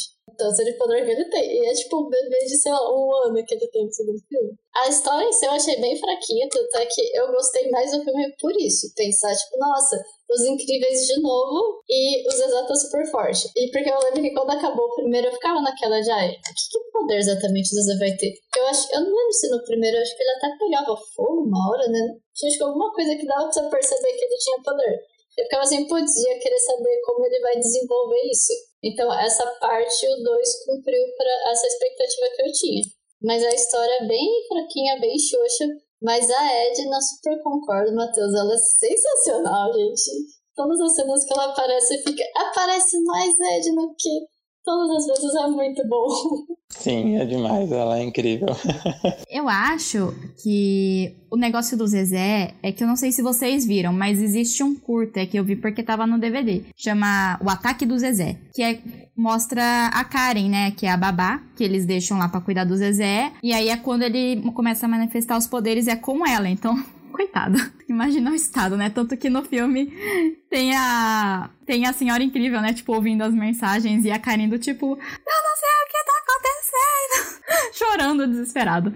É, então, e aí, tipo, toda a sequência do Zezé no segundo filme parece uma versão estendida e que foi parar no filme principal, sabe? Eu acho que teria funcionado se fosse, tipo, um curta também, lançado separadamente. Mas eu, ah, eu adoro. Eu também gosto muito dos incríveis, da estética deles, né? Porque é uma coisa, tipo, atual, mas aí tem uns detalhes assim que é meio década de 50, sabe? Tipo as casas, o carro, sabe? Tipo, até as roupas, assim. Eu, eu, eu gosto muito da estética que eles criaram, assim, pro filme, né? Que eu, eu acho que fica muito bonitinho. Então, tipo, eu amo muito, muito, muito Os Incríveis. Então, como eu já falei, filme seguinte foi Carros. Dei o primeiro Carros. Porque, eu vou falar, tipo, na minha memória eu não, não detestava tanto. Eu sabia que eu não gostava. Eu sabia que quando eu vi criança eu já não tinha gostado. Mas a hora que eu revi, eu entendi o porquê. E aí eu vou trazer aqui e aí vocês me falam a opinião de vocês. O meu problema com Carros é que o personagem principal, o McQueen, é detestável. Ele é muito chato, gente. Tipo, quem que gosta desse personagem, sabe? Enfim, desculpa se alguém gosta. Mas eu acho ele muito chato, eu não suporto ele. É, e eu acho que o Carlos primeiro, ele só. As pessoas às vezes acham que gosta. Aquelas, né? Fazendo uma análise da psicologia das pessoas. Porque o terceiro ato dele é bom, sabe? O rolê lá do acidente, ele, tipo, desistir da corrida, e aí é emocionante e tal. Mas o resto do filme é muito chato, tipo, cansativo mesmo. E aí eu acho que o problema é o McQueen, o Relâmpago McQueen, e é um problema que eu vejo em vários filmes vários filmes da Pixar, que os personagens principais não são legais. Eles, se você for ver, eles são muito chatos. E eu perco a paciência. E aí acho que é até por isso que eu comentei no começo que eu não gosto tanto, tipo, eu não tenho tanto amor assim pelo estúdio, por conta desses personagens. Porque a hora que eu vou, tipo, pego pra ver os filmes e, tipo, ai, deixa eu ver aqui quais filmes eu gosto. Tem muito filme que eu não gosto por conta dos personagens. Ratatouille é outro. Eu não gosto nem do Remy, nem do Linguini, sabe? Tipo, se fosse a Colette, a personagem principal, talvez eu gostasse. Mas aí eu não gosto, tipo, de nenhum desses dois. E vários outros que, igual, divertidamente também, eu acho a alegria uma chata, tipo, desnecessária, sabe? Tipo, é o mesmo rolê do Woody. É o mesmo rolê do Woody de que ela não aceita que ela não é a principal, entendeu? Que não é só ela que existe na cabeça da Riley. E aí é por isso que causa toda a treta. Ai, enfim. Eu queria saber a opinião opinião de vocês, assim, sobre os personagens principais da Pixar. O que, que vocês acham deles? Não, é, assim, é um pouco complicado falar de todos os personagens no geral, porque tem algumas que eu acho muito forte, tem algumas que são mais ou menos, mas, por exemplo, vai puxando um gancho já que você comentou de algumas em específico o Remy e o Linguini. O Linguini eu acho ele bem fraco. Tipo assim, eu gosto de Ratatouille, porque eu gosto da história e da questão de você colocar como uma pessoa cozinheira um rato. Se você muda totalmente a visão da coisa. Tipo isso. Sabe, quem ia fazer um filme pensando que um rato ia virar cozinheiro em Paris? Que culinária francesa. Mas eu gosto muito do Remy. Eu acho, ele, eu acho muito legal a construção dele. Porque você vê que ele queria cozinhar, mas todos os ratos zoavam ele, porque, não, mas você é um rato, você não pode cozinhar. E aí ele vai, ele tenta, tipo, ele tenta desistir, tem aquela hora que ele trai o linguine por conta dos ratos, e aí depois ele, a família, os outros ratos percebem o quanto aquilo era importante para ele, que ele tinha potencial, enfim. E os humanos também entendem e ele começa a ser cozinheiro. Então eu acho que a construção da personagem foi boa. Eu acho que isso pelo menos para mim, vendo no geral todos os personagens da Pixar, eu consigo ver isso em. Sei, agora eu tô tentando pensar em uma que eu não enxergo isso, mas realmente eu consigo ver muito todos os filmes que eu assisti. Por exemplo, Carros, eu assisti uma vez, faz muito tempo. Eu sei, eu lembro um pouco da história, tipo, eu achei interessante, mas não foi algo que, nossa, me super marcou, tipo, quero assistir continuação, quero ver todos.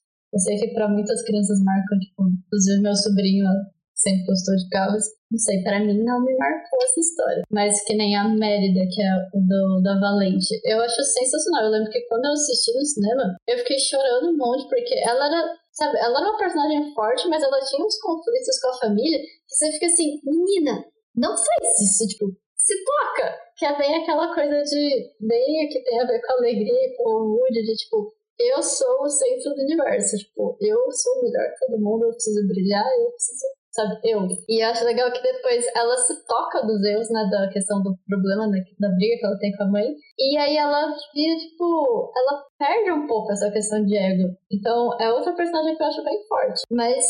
Não sei, é complicado falar. Tem, tem muitos personagens principais. Mas acho que a minha ideia é muito isso. Você vê elas, você vê elas melhorando. Às vezes você tem muito ódio de alguma, mas elas sempre fazem alguma coisa que é que é legal de pensar. Tipo, acho que tem um porquê dos personagens serem assim. É, assim, em relação aos protagonistas, assim, é, tem uns que eu gosto mais, outros menos, né? Que nem a gente já falou aí do Woody. Eu também acho que a Alegria e o McQueen também pega essa mesma vertente do ser o centro das atenções, de que ninguém pode se sobressair a eles e tudo mais, né? Só que eu vou defender um pouco Carros, eu vou defender sim, eu vou Porque assim, eu vi o primeiro, é, enfim, de fato, é um filme assim, eu acho que é quase unânime que ninguém gosta da Pixar, mas eu gosto do primeiro filme, sim. Eu consegui me divertir bastante indo ao cinema, assistir ele. Para mim, a problemática do Carros vem com as sequências, principalmente no Carros 2, que eu acho que é o pior de todos da Pixar, é o Carros 2, que eles viram que o, que o Mate tinha um puta potencial para ser ter um tempo a mais de destaque numa sequência de filme, alguma coisa assim do tipo. Que sei lá, mano, me botaram o Mate para ser espião, alguma coisa assim, sabe? Serviço secreto. Nada a ver, sabe? Eu, tipo, pegaram um, uma história, colocaram em outra que ficou perdida. Aí no terceiro filme, tipo, não tem nenhum resquício assim de que o Mate já trabalhou no serviço secreto, alguma coisa assim, sabe? Eles ignoram completamente o segundo filme. Então não sei por que, que fizeram um terceiro, assim, sabe? Talvez para redimir. Então acho que assim, Carros 2 seria Carros e Carros 3 para você assistir. Não perca o seu tempo assistindo o 2, que além de eu achar o tempo dele grande, eu acho que ele é cansativo pra caramba e ele é chato. É, então acho que talvez aí tem esse problema na construção de personagens no Carros 2, já que a gente está comentando sobre isso. Em relação à Mérida do Valente, é, eu só assisti Valente uma vez na vida também. E uma coisa assim que me incomoda muito no filme é que eu não consigo enxergar traços de Pixar no Valente. Para mim ele parece como uma animação da DreamWorks. Assim, na minha visão. Sabe, eu não consigo enxergar Valente como um filme da Pixar. Oi. Ó, eu vou falar que a DreamWorks tem filme muito melhor que Valente. Nossa, com certeza. Eu odeio Valente. Tipo, sério, vocês não têm noção o quanto eu não gosto desse filme. A Mérida é a minha personagem mais detestável. Porque ela é muito mimada. E aí, tipo, eu entendi, mano, o que você quis dizer de, ai, você vê os personagens melhorando, mas assim, será que não dá para você criar um personagem que já é legal desde o começo? Sabe, tipo, ele precisa sempre melhorar. E, tipo, pra mim nada, nada funciona em Valente. Ele me deixa com raiva. É um filme, é um filme que consegue me deixar irritada ele inteiro. Eu só tinha visto uma vez, eu nem vi no lançamento, porque eu já não comprava muito a ideia. Porque assim, é muito é isso que, que a gente fala, né? Que, tipo, às vezes é, é pessoal, né? Tipo, o problema que você tem com o filme pode ser uma coisa sua e não do filme. E é uma coisa que é uma história que nunca funcionou para mim. Talvez se eu fosse, sei lá, muito criança funcionasse, mas há anos, anos não funciona para mim esse rolê de, ai, ah, a princesa feminista, e aí, vamos, como vamos mostrar que ela é feminista e ela defende os direitos da mulher? Ai, ela não vai querer casar arranjado, porque óbvio que é só isso o problema da sociedade, né? Nesse momento. Então, vamos fo focar nisso. E aí, todo o arco vai ser isso. E isso não é uma coisa que acontece só em Valente, acontece em alguns livros que eu li e não funciona. Esse tipo de arco, para mim, não funciona. Porque, tipo, mano, para pra pensar que ela não queria casar. E se ela não casasse, o que ia acontecer era uma guerra entre os clãs e o pai dela ia provavelmente morrer, a família dela ia morrer. Então, tipo assim, ai, não quero casar, todo mundo vai morrer? Mas não ligo. Não quero casar sem ter amor, sabe? Tipo, eu acho que é muito raso. E aí, tipo, todos os outros personagens são muito idiotas, sabe? Tipo, desculpa, desculpa Amanda, eu sei que você gosta.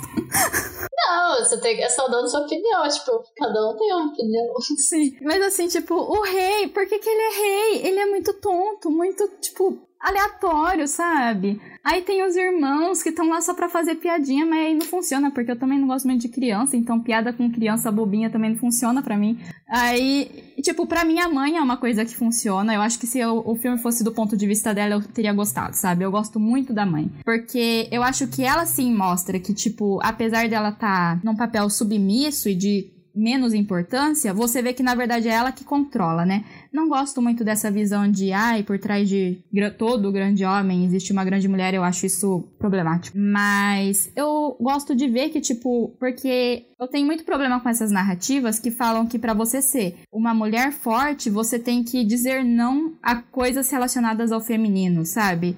E várias coisas. Então, eu não consigo gostar da Mérida. Tipo, sério, para mim, você quer ver um filme realmente de princesa, assim, que seja fora da caixinha e que trate disso de uma forma melhor, eu acho que Frozen é muito melhor, sabe? Inclusive, eu não gostava do Frozen 1, aí eu vi Valente, e aí eu comecei a gostar muito de Frozen. eu acho que mudou minha perspectiva sobre Frozen. Eu não consigo gostar de Valente. Tipo, sério, é um filme que me deixa irritada. Tipo, eu não tô nem brincando, é real, assim, sabe? Tipo, eu vejo uma cena da Mérida, eu já fico tipo, ai, essa menina aí na minha frente. É, assim, é um filme que eu vi uma vez e, tipo, não me pegou, assim, de jeito. Achei, acho que bacana na época, assim, mas ele me remetia muito a alguma coisa de como treinar seu dragão. Não sei, assim, sabe, ambientação, alguma coisa tipo, posso estar falando besteira, posso estar falando besteira. Mas é um filme que, não sei, não me dá uma vontade de reassistir, não, sabe? Só se um dia for, assim, ai vamos maratonar Pixar, alguma coisa do tipo. Aí eu revejo Valente, mas assim, eu acho que ele é um dos mais fraquinhos mesmo, não sei.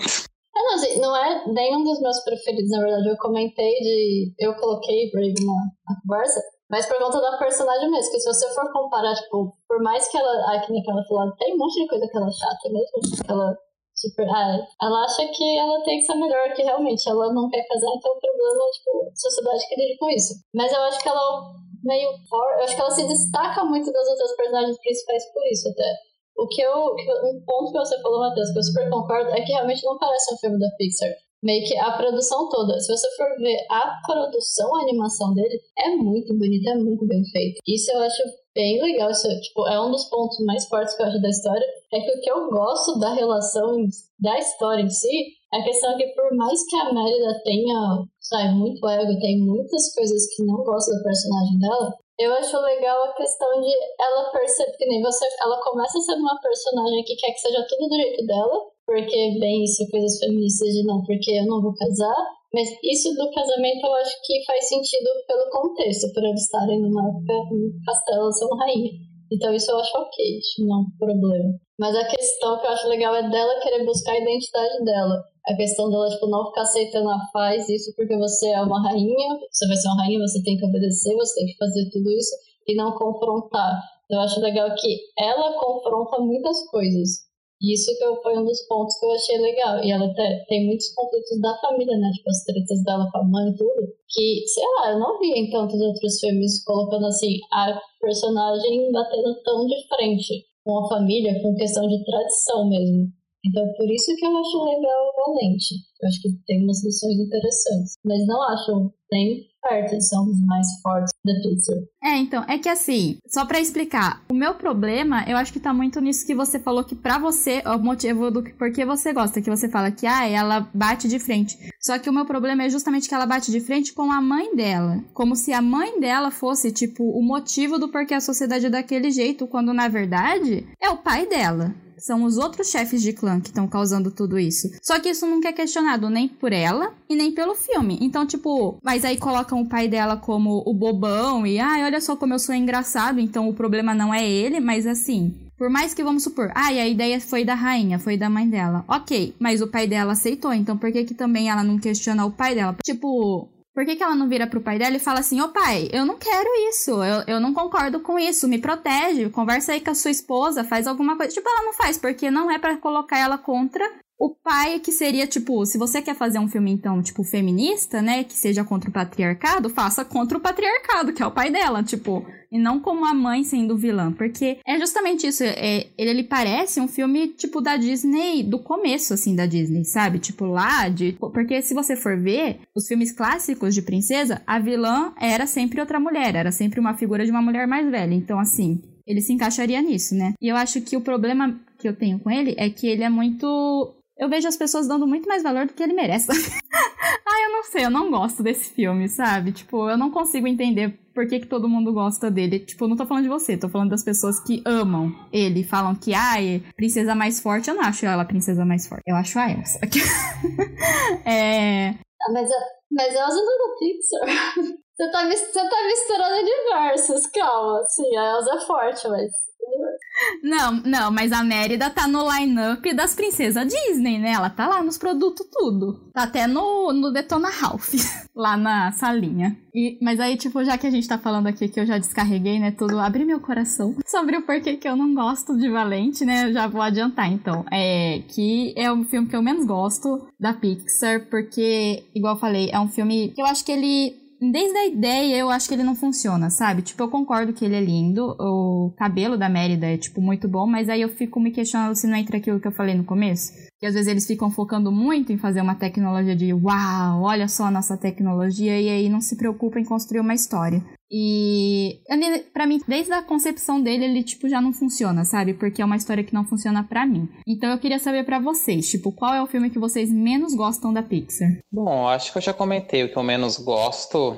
É, tá um pau a pau, hein? Ou é Toy Story 4 ou Carros 2. Eu acho que, assim, para mim, os dois são tipo que, assim, que eu menos gosto mesmo. Universidade de Monstros eu não gosto, mas não acho que não é o que eu menos gosto.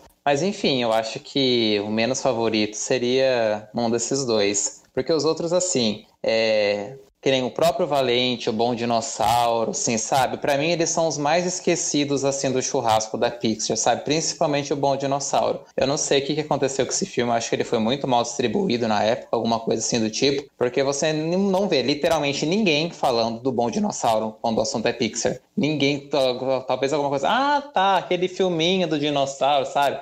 Só se você for realmente falar, a pessoa lembra daquele tal.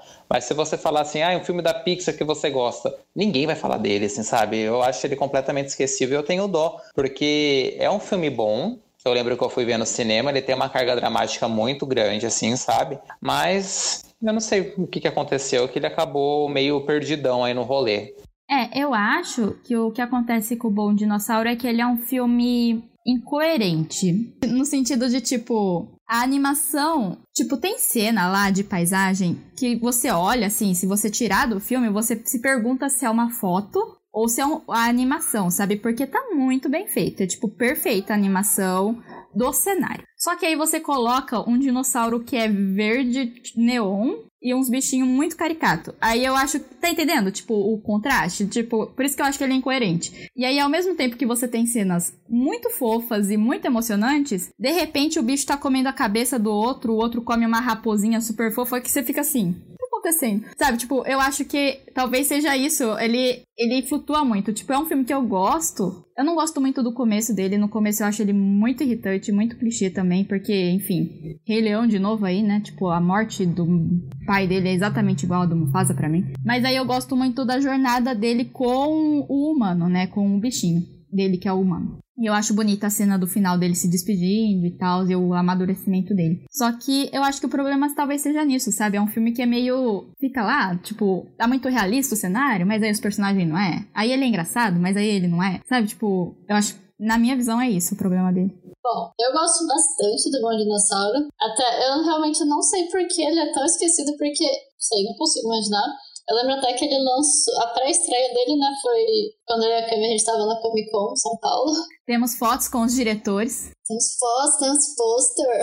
Mas eu não sei, eu acho muito triste de ter ficado realmente esquecido. Eu acho muito bonita, muito linda mesmo a produção dele. Até as cenas quando fica aparecendo os vagalumes. Tipo assim, gente, é muito bonitinho, muito bem feito. Eu gosto da história, eu realmente não acho que ela é tão pra criança. Tem uma.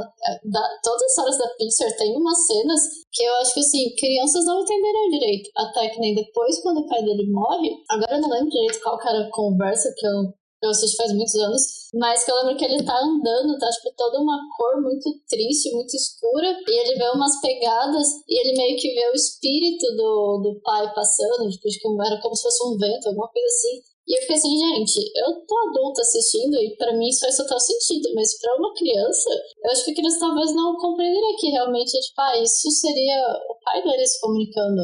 E é muito triste como acontece, eu acho bem, bem pesado, é bem dramático, mas eu gosto muito da toda a evolução dele. Eu não me incomodo com essa questão de você comentou dele ser totalmente verde neon e o cenário ser outra cor, eu acho que até por ser para criança e que nem eu acho que a gente cresce muito associando que dinossauros são verdes. Então, para mim, acho que faz total sentido ele ter essa cor e até ele ter mais destaque do fundo, porque ele é o personagem principal, a história toda vai em torno dele. Então, eu não me incomodei. Mas acho que foi um bom filme, acho que ele cresce bastante, tem umas reflexões família, até a questão dele crescer, dele ter coragem enfrentar tipo, a jornada do herói. Né? Eu acho uma história bem boa que eu Pixar, só acho triste ter sido esquecido. Sim. Bom, vocês estão falando desses detalhes, assim, de tipo que nem a Camila comentou, do Bom Dinossauro, que o fundo é muito realista, o personagem, assim, completamente caricato, né? Enfim, com a tonalidade e tudo mais. Uma coisa que eu queria ressaltar, que é de um filme que a gente falou muito pouco aqui, que é do Up. Uma coisa que me incomoda, assim, do filme, eu gosto de Up, assim, no contexto geral, eu acho uma animação muito linda, muito emocionante, gosto bastante.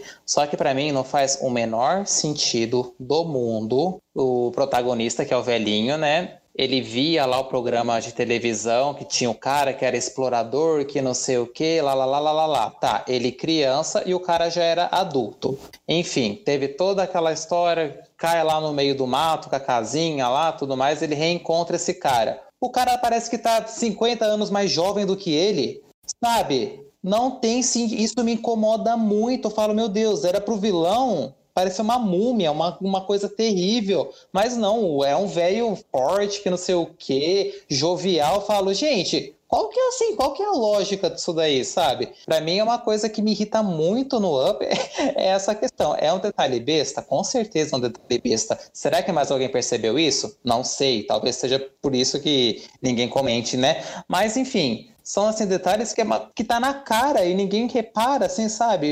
Enfim, são algumas coisas que me irritam. Tá vendo? Isso é o que acontece quando você respirar puro, quando você vive no meio ambiente. É, só se for. Seu corpo rejuvenesce. ou o cara dorme no formal, ou ele é irmão da Cher, alguma coisa do tipo, né? Porque.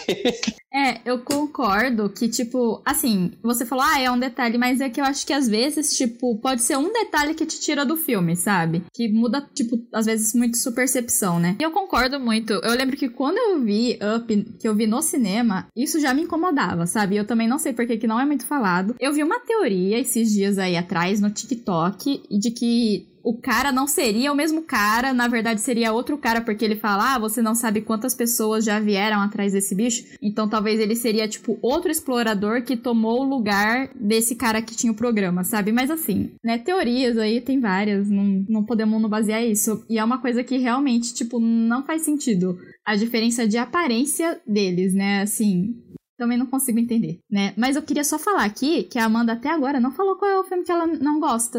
Então, eu ia fazer esse gancho depois. é, bom, só fechando um pouquinho o Sim, tem muitas coisas que são incoerentes, até se você for ver, tipo, como assim? Por mais que ele coloque hélio e 50 mil balões, ele vai, tipo, arrancar a estrutura inteira de uma casa e transportar pra uma ilha, sabe? São coisas incoerentes.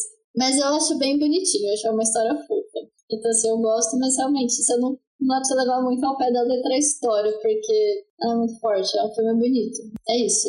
O que eu, o que eu menos gosto, bom, considerando que eu não assisti, né, o, as continuações de Carros, e eu não assisti também os mais recentes, né, Soul e Ongoing, nem o Inside Out. O que eu menos gosto é Toy Story 4, por conta dos motivos que eu já descrevi antes, né, acho que foi um pouco triste pra fechar, entre aspas, a história. Nem carros até eu não acho tão forte, mas eu gosto da história, só realmente Toy Story 4 não precisava ter acabado assim. Agora que a gente já sabe quais que a gente menos gosta, né? A gente pode falar dos que a gente mais gosta, né, gente? Pra, né? Alegria, alegria.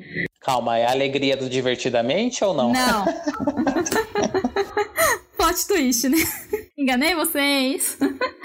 é, mas aí eu vou, é, vou comentar, né? Tipo, é que assim, para mim, os que eu mais gosto, tipo, já foram comentados. Tipo, o meu favorito da vida é Os Incríveis, né? O Wall é aquela situação complicada, que eu já expliquei para mim, que eu não sei o que eu sinto hoje, mas ele tá lá, né? Amo muito Vida de Inseto. Mas aí, os outros que vêm depois são filmes recentes que eu gosto muito, muito, que é Viva, A Vida é uma Festa e Soul. Eu sei que vocês não viram Soul. Mas assim, eu vou falar que eu vi ele duas vezes, né? Eu vi ele quando lançou e aí eu vi essa semana. Quando eu vi quando ele lançou, eu não tinha gostado tanto. Eu tinha, tipo, acho que porque. Ai, ah, quando tem muito hype assim, eu fico meio com o pé atrás e aí acho que atrapalha um pouco. Então eu não gostei muito. Mas revendo, eu gosto muito. E aí eu só queria levar um que... levantar um questionamento que infelizmente não tem como vocês darem opinião, mas eu vou falar aqui, né? Que é uma coisa para se pensar. Que tá todo mundo falando que, ah, Soul não é para criança, porque as questões de Soul é só para adultos.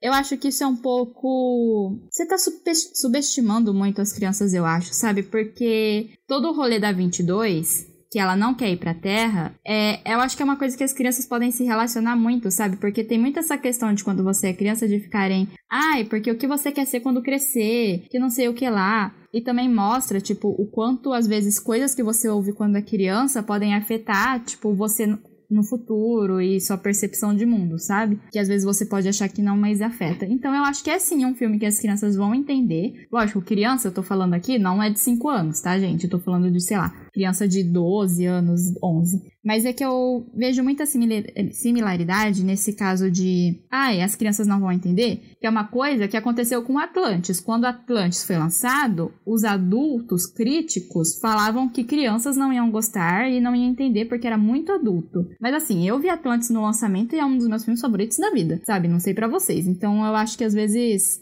você vendo adulto, você pode achar que criança não vai gostar, mas gosta sim. E Viva é maravilhoso, né, gente? Tipo, ele é lindo, ele é colorido. Eu amo o mundo dos mortos. Tem coisas que não fazem sentido. Se você for ver, todo filme da Pixar tem, por exemplo. Por que, que teria um scanner para ver se tem a oferenda, sendo que a própria ponte lá de pétalas já não deixa a pessoa passar, sabe? Por que, que precisa dessa etapa anterior? Mas eu adoro Viva é muito emocionante para mim, é até difícil assim rever. Eu já vi ele várias vezes e é incrível. Cada vez que eu revejo eu começo a chorar antes. a primeira vez que eu vi eu chorei só no final. Agora nessa última vez que eu vi, que foi tipo, sei lá, quinta, sexta, assim, nos últimos 15 minutos eu já tava chorando. Sabe, tipo a, pe a pessoa apareceu eu já tava chorando. Eu acho lindo. É muito maravilhoso. Aí eu queria saber qual para vocês, né? Tipo, qual que vocês gostam, amam.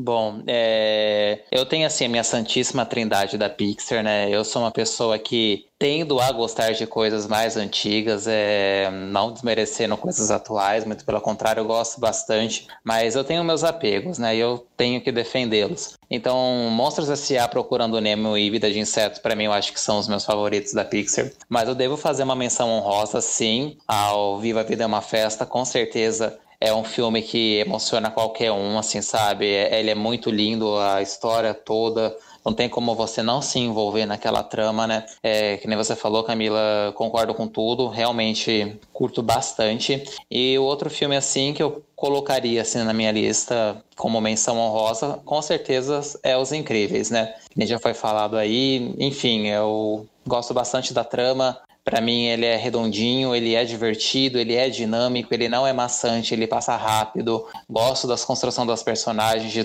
todos os elementos presentes, então os meus favoritos seriam esses, assim, eu acho que o meu top 5, vai. É, bom, a gente não tá comentando, é difícil falar poucos filmes.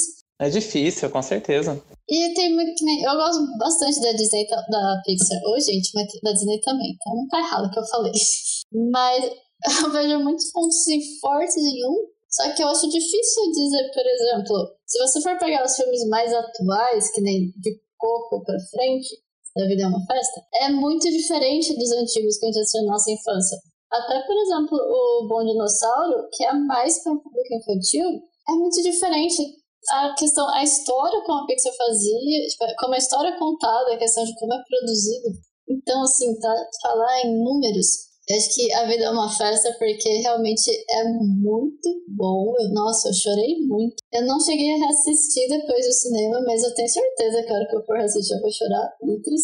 É muito boa a história. É, acho que o Bolly, eu já disse vários motivos, é o meu xodózinho, porque eu gosto muito do Bolly. E agora eu não sei se um terceiro ou quarto, se, se eu gosto mais de pensar. Acho que pareia muito a questão de Monstros S.A. Nemo e Toy Story 2, assim, acho que os três estão meio que no mesmo plano pra mim. Eu gosto bastante dos três. Então vamos desempatar, Amanda. Se você tivesse que escolher um filme para ver agora, nesse momento, qual que seria desses daí? Vocês gostam de ranquear muito as coisas, gente. Não, precisa, não precisamos dar título para as coisas.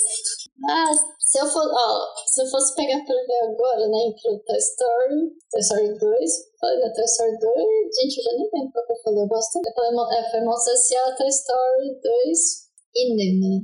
Se eu fosse assistir agora, agora, eu assistiria Toy Story. Por conta de. Faz mais tempo que eu não assisto, por conta da trilha sonora, que eu gosto bastante. E por questão de eu gostaria de refrescar mais a memória dele, sabe? Porque os outros, apesar de eu gostar muito, eu acho que assim, comparando vai, trilha sonora já que eu mencionei, eu acho que a do Toy Story é melhor. Bem mais, bem mais gostosinha de ouvir. Então, mais, acho que seria esses top 3 já que vocês me obrigaram a cortar dois filmes. Mas tem, tem uma coisa só que eu queria comentar da, que a Cami estava falando, sobre isso de não fazer, algumas coisas não fazerem sentido na história. Eu, eu acho que é ok. Assim, lógico que tem alguns pontos que incomodam, principalmente quando você percebe, você fica tipo, mas por que, sabe? Me dá uma justificativa o filme. E às vezes realmente não dá, às vezes não faz sentido. Mas eu acho totalmente ok, porque, por mais que essas histórias tenham muitos traços reais, né? Elas é, é um universo fictício. É tipo um conto de fada, mas é uma coisa lúdica.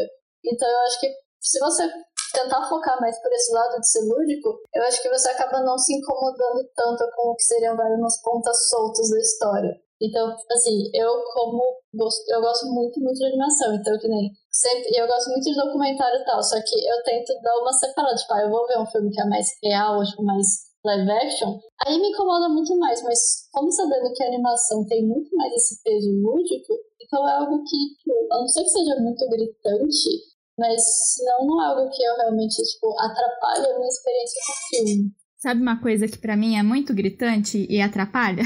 Mas eu também já não gosto do filme, né?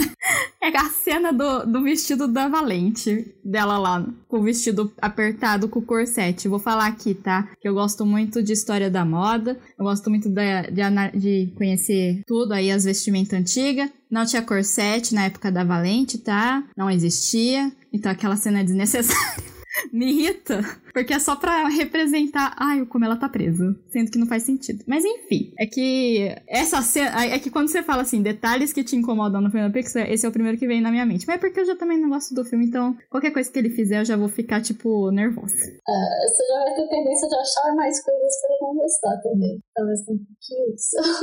Mas eu queria só fazer um ganchinho antes rapidinho. Das, dos curtas-metragens da Pixar também, que são super conhecidos, tem uns muito bons. E o que eu gosto bastante mesmo é um dos mais recentes, mais recentes, já deve ter acho que uns 5 anos pelo menos, que é o Piper, que é o. Não sei se vocês assistiram, mas que é o passarinho, contando a história do passarinho que mora perto da praia, e aí é ele brincando com as ondas do mar. Eu acho muito fofo, muito bonitinho. Sim. É, é o curta de abertura da Dory, né? Do Procurando Dory. É, ele é muito fofo, eu acho muito bonito. Mas assim, se eu para mim, o que eu mais gosto, mas é uma questão nostálgica mesmo, é o do xadrez, né? Que é o da abertura do Vida de Inseto. E como eu tinha o VHS, eu acho que eu vi muito, sabe? Muito. Esse, essa, esse curta, então me marcou muito, sabe? Tipo, eu adoro aquele velhinho. E aí também é o velhinho que vai lá e conserta o Woody no Toy Story 2, eu adoro.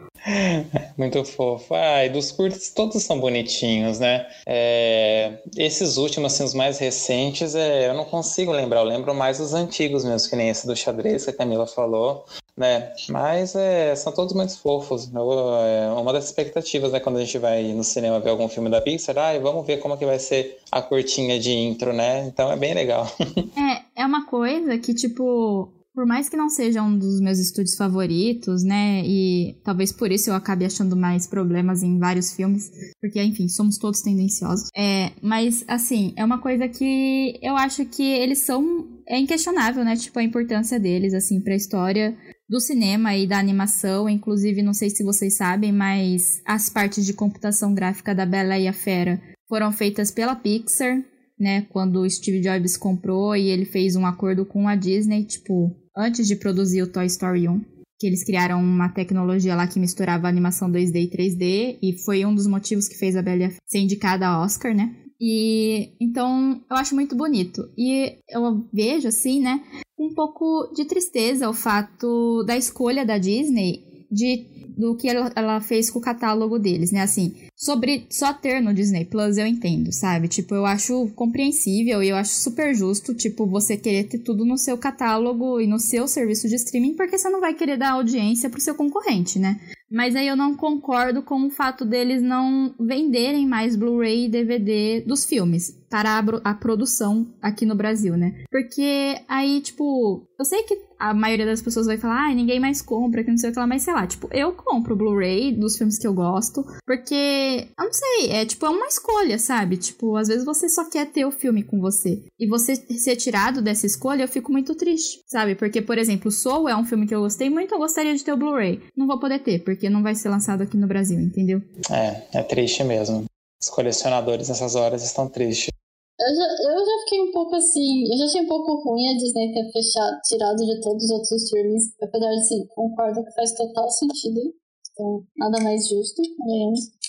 Mas eu acho um pouco ruim porque parece que agora os serviços de streaming estão assim. Tá ficando tão uma coisinha. Era algo para facilitar a vida né, das pessoas, mas parece que agora tá assim, segregando tanto que tá chegando, daqui a pouco tava chegando um ponto que ou você assina vários serviços diferentes de streaming, ou você não consegue mais assistir. Principalmente junto com isso, de ah, às vezes não tem mais na televisão, é quem, quem ainda tem TV ou multicanal, né? Quem paga televisão, às vezes não tem como assistir, você não consegue comprar o DVD, não existe mais locadoras para você ir lá alugar o filme, então tá meio que segregando muito, e isso eu acho uma coisa triste. E que, sim, recentemente eu senti muito com o Disney Plus, né? Porque por mais que aí tinha Netflix, Amazon Prime, HBO, enfim, o catálogo variava mais. E com agora com o Disney Plus, não, tipo, os filmes da Disney, as franquias da Disney estão lá e estão lá e pronto. Talvez seja um pouquinho triste, mas faz parte, né? Quê?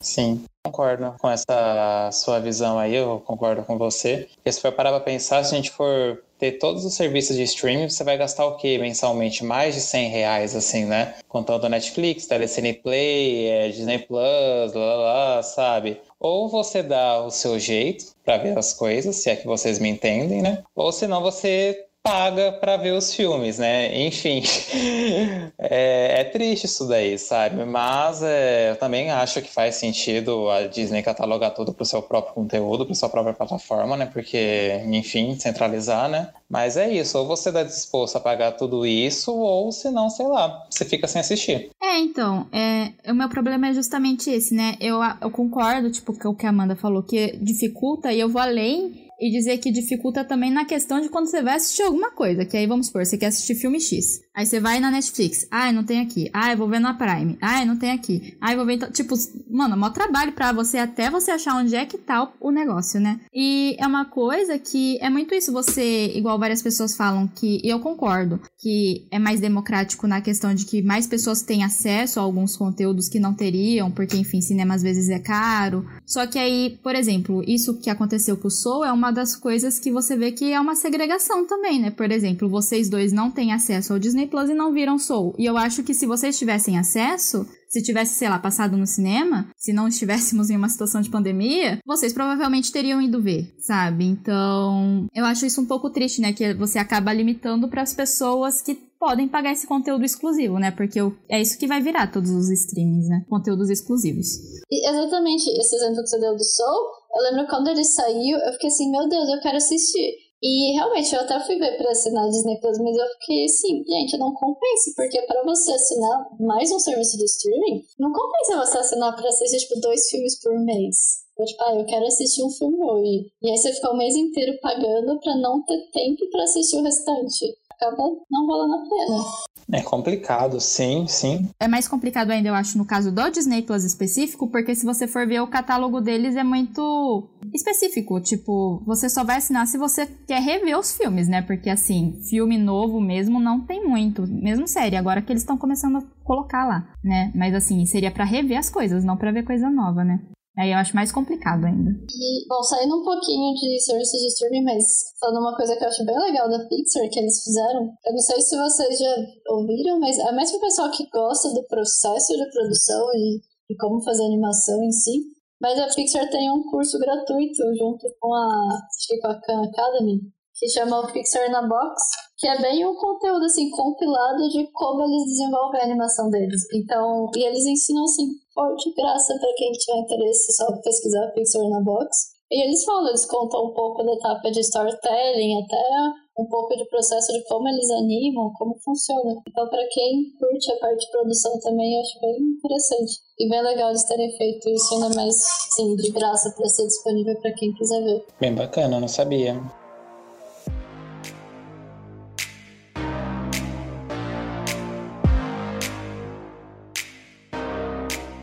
Bom, gente, esse foi o nosso episódio da Pixar. É, foi um pouco difícil, acho, em alguns momentos manter o foco, mas é porque realmente os filmes da nossa infância, né, tipo, os primeiros principalmente, são muito importantes pra gente, aí a gente se empolga.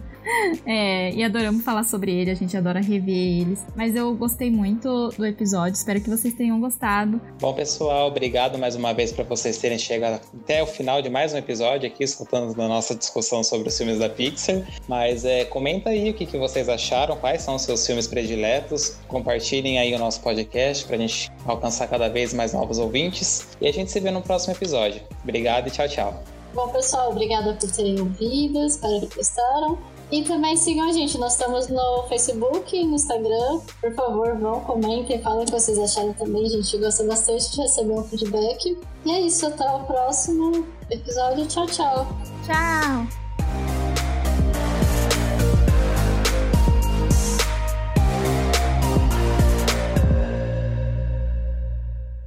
A música usada nesse podcast é de Dan Henning.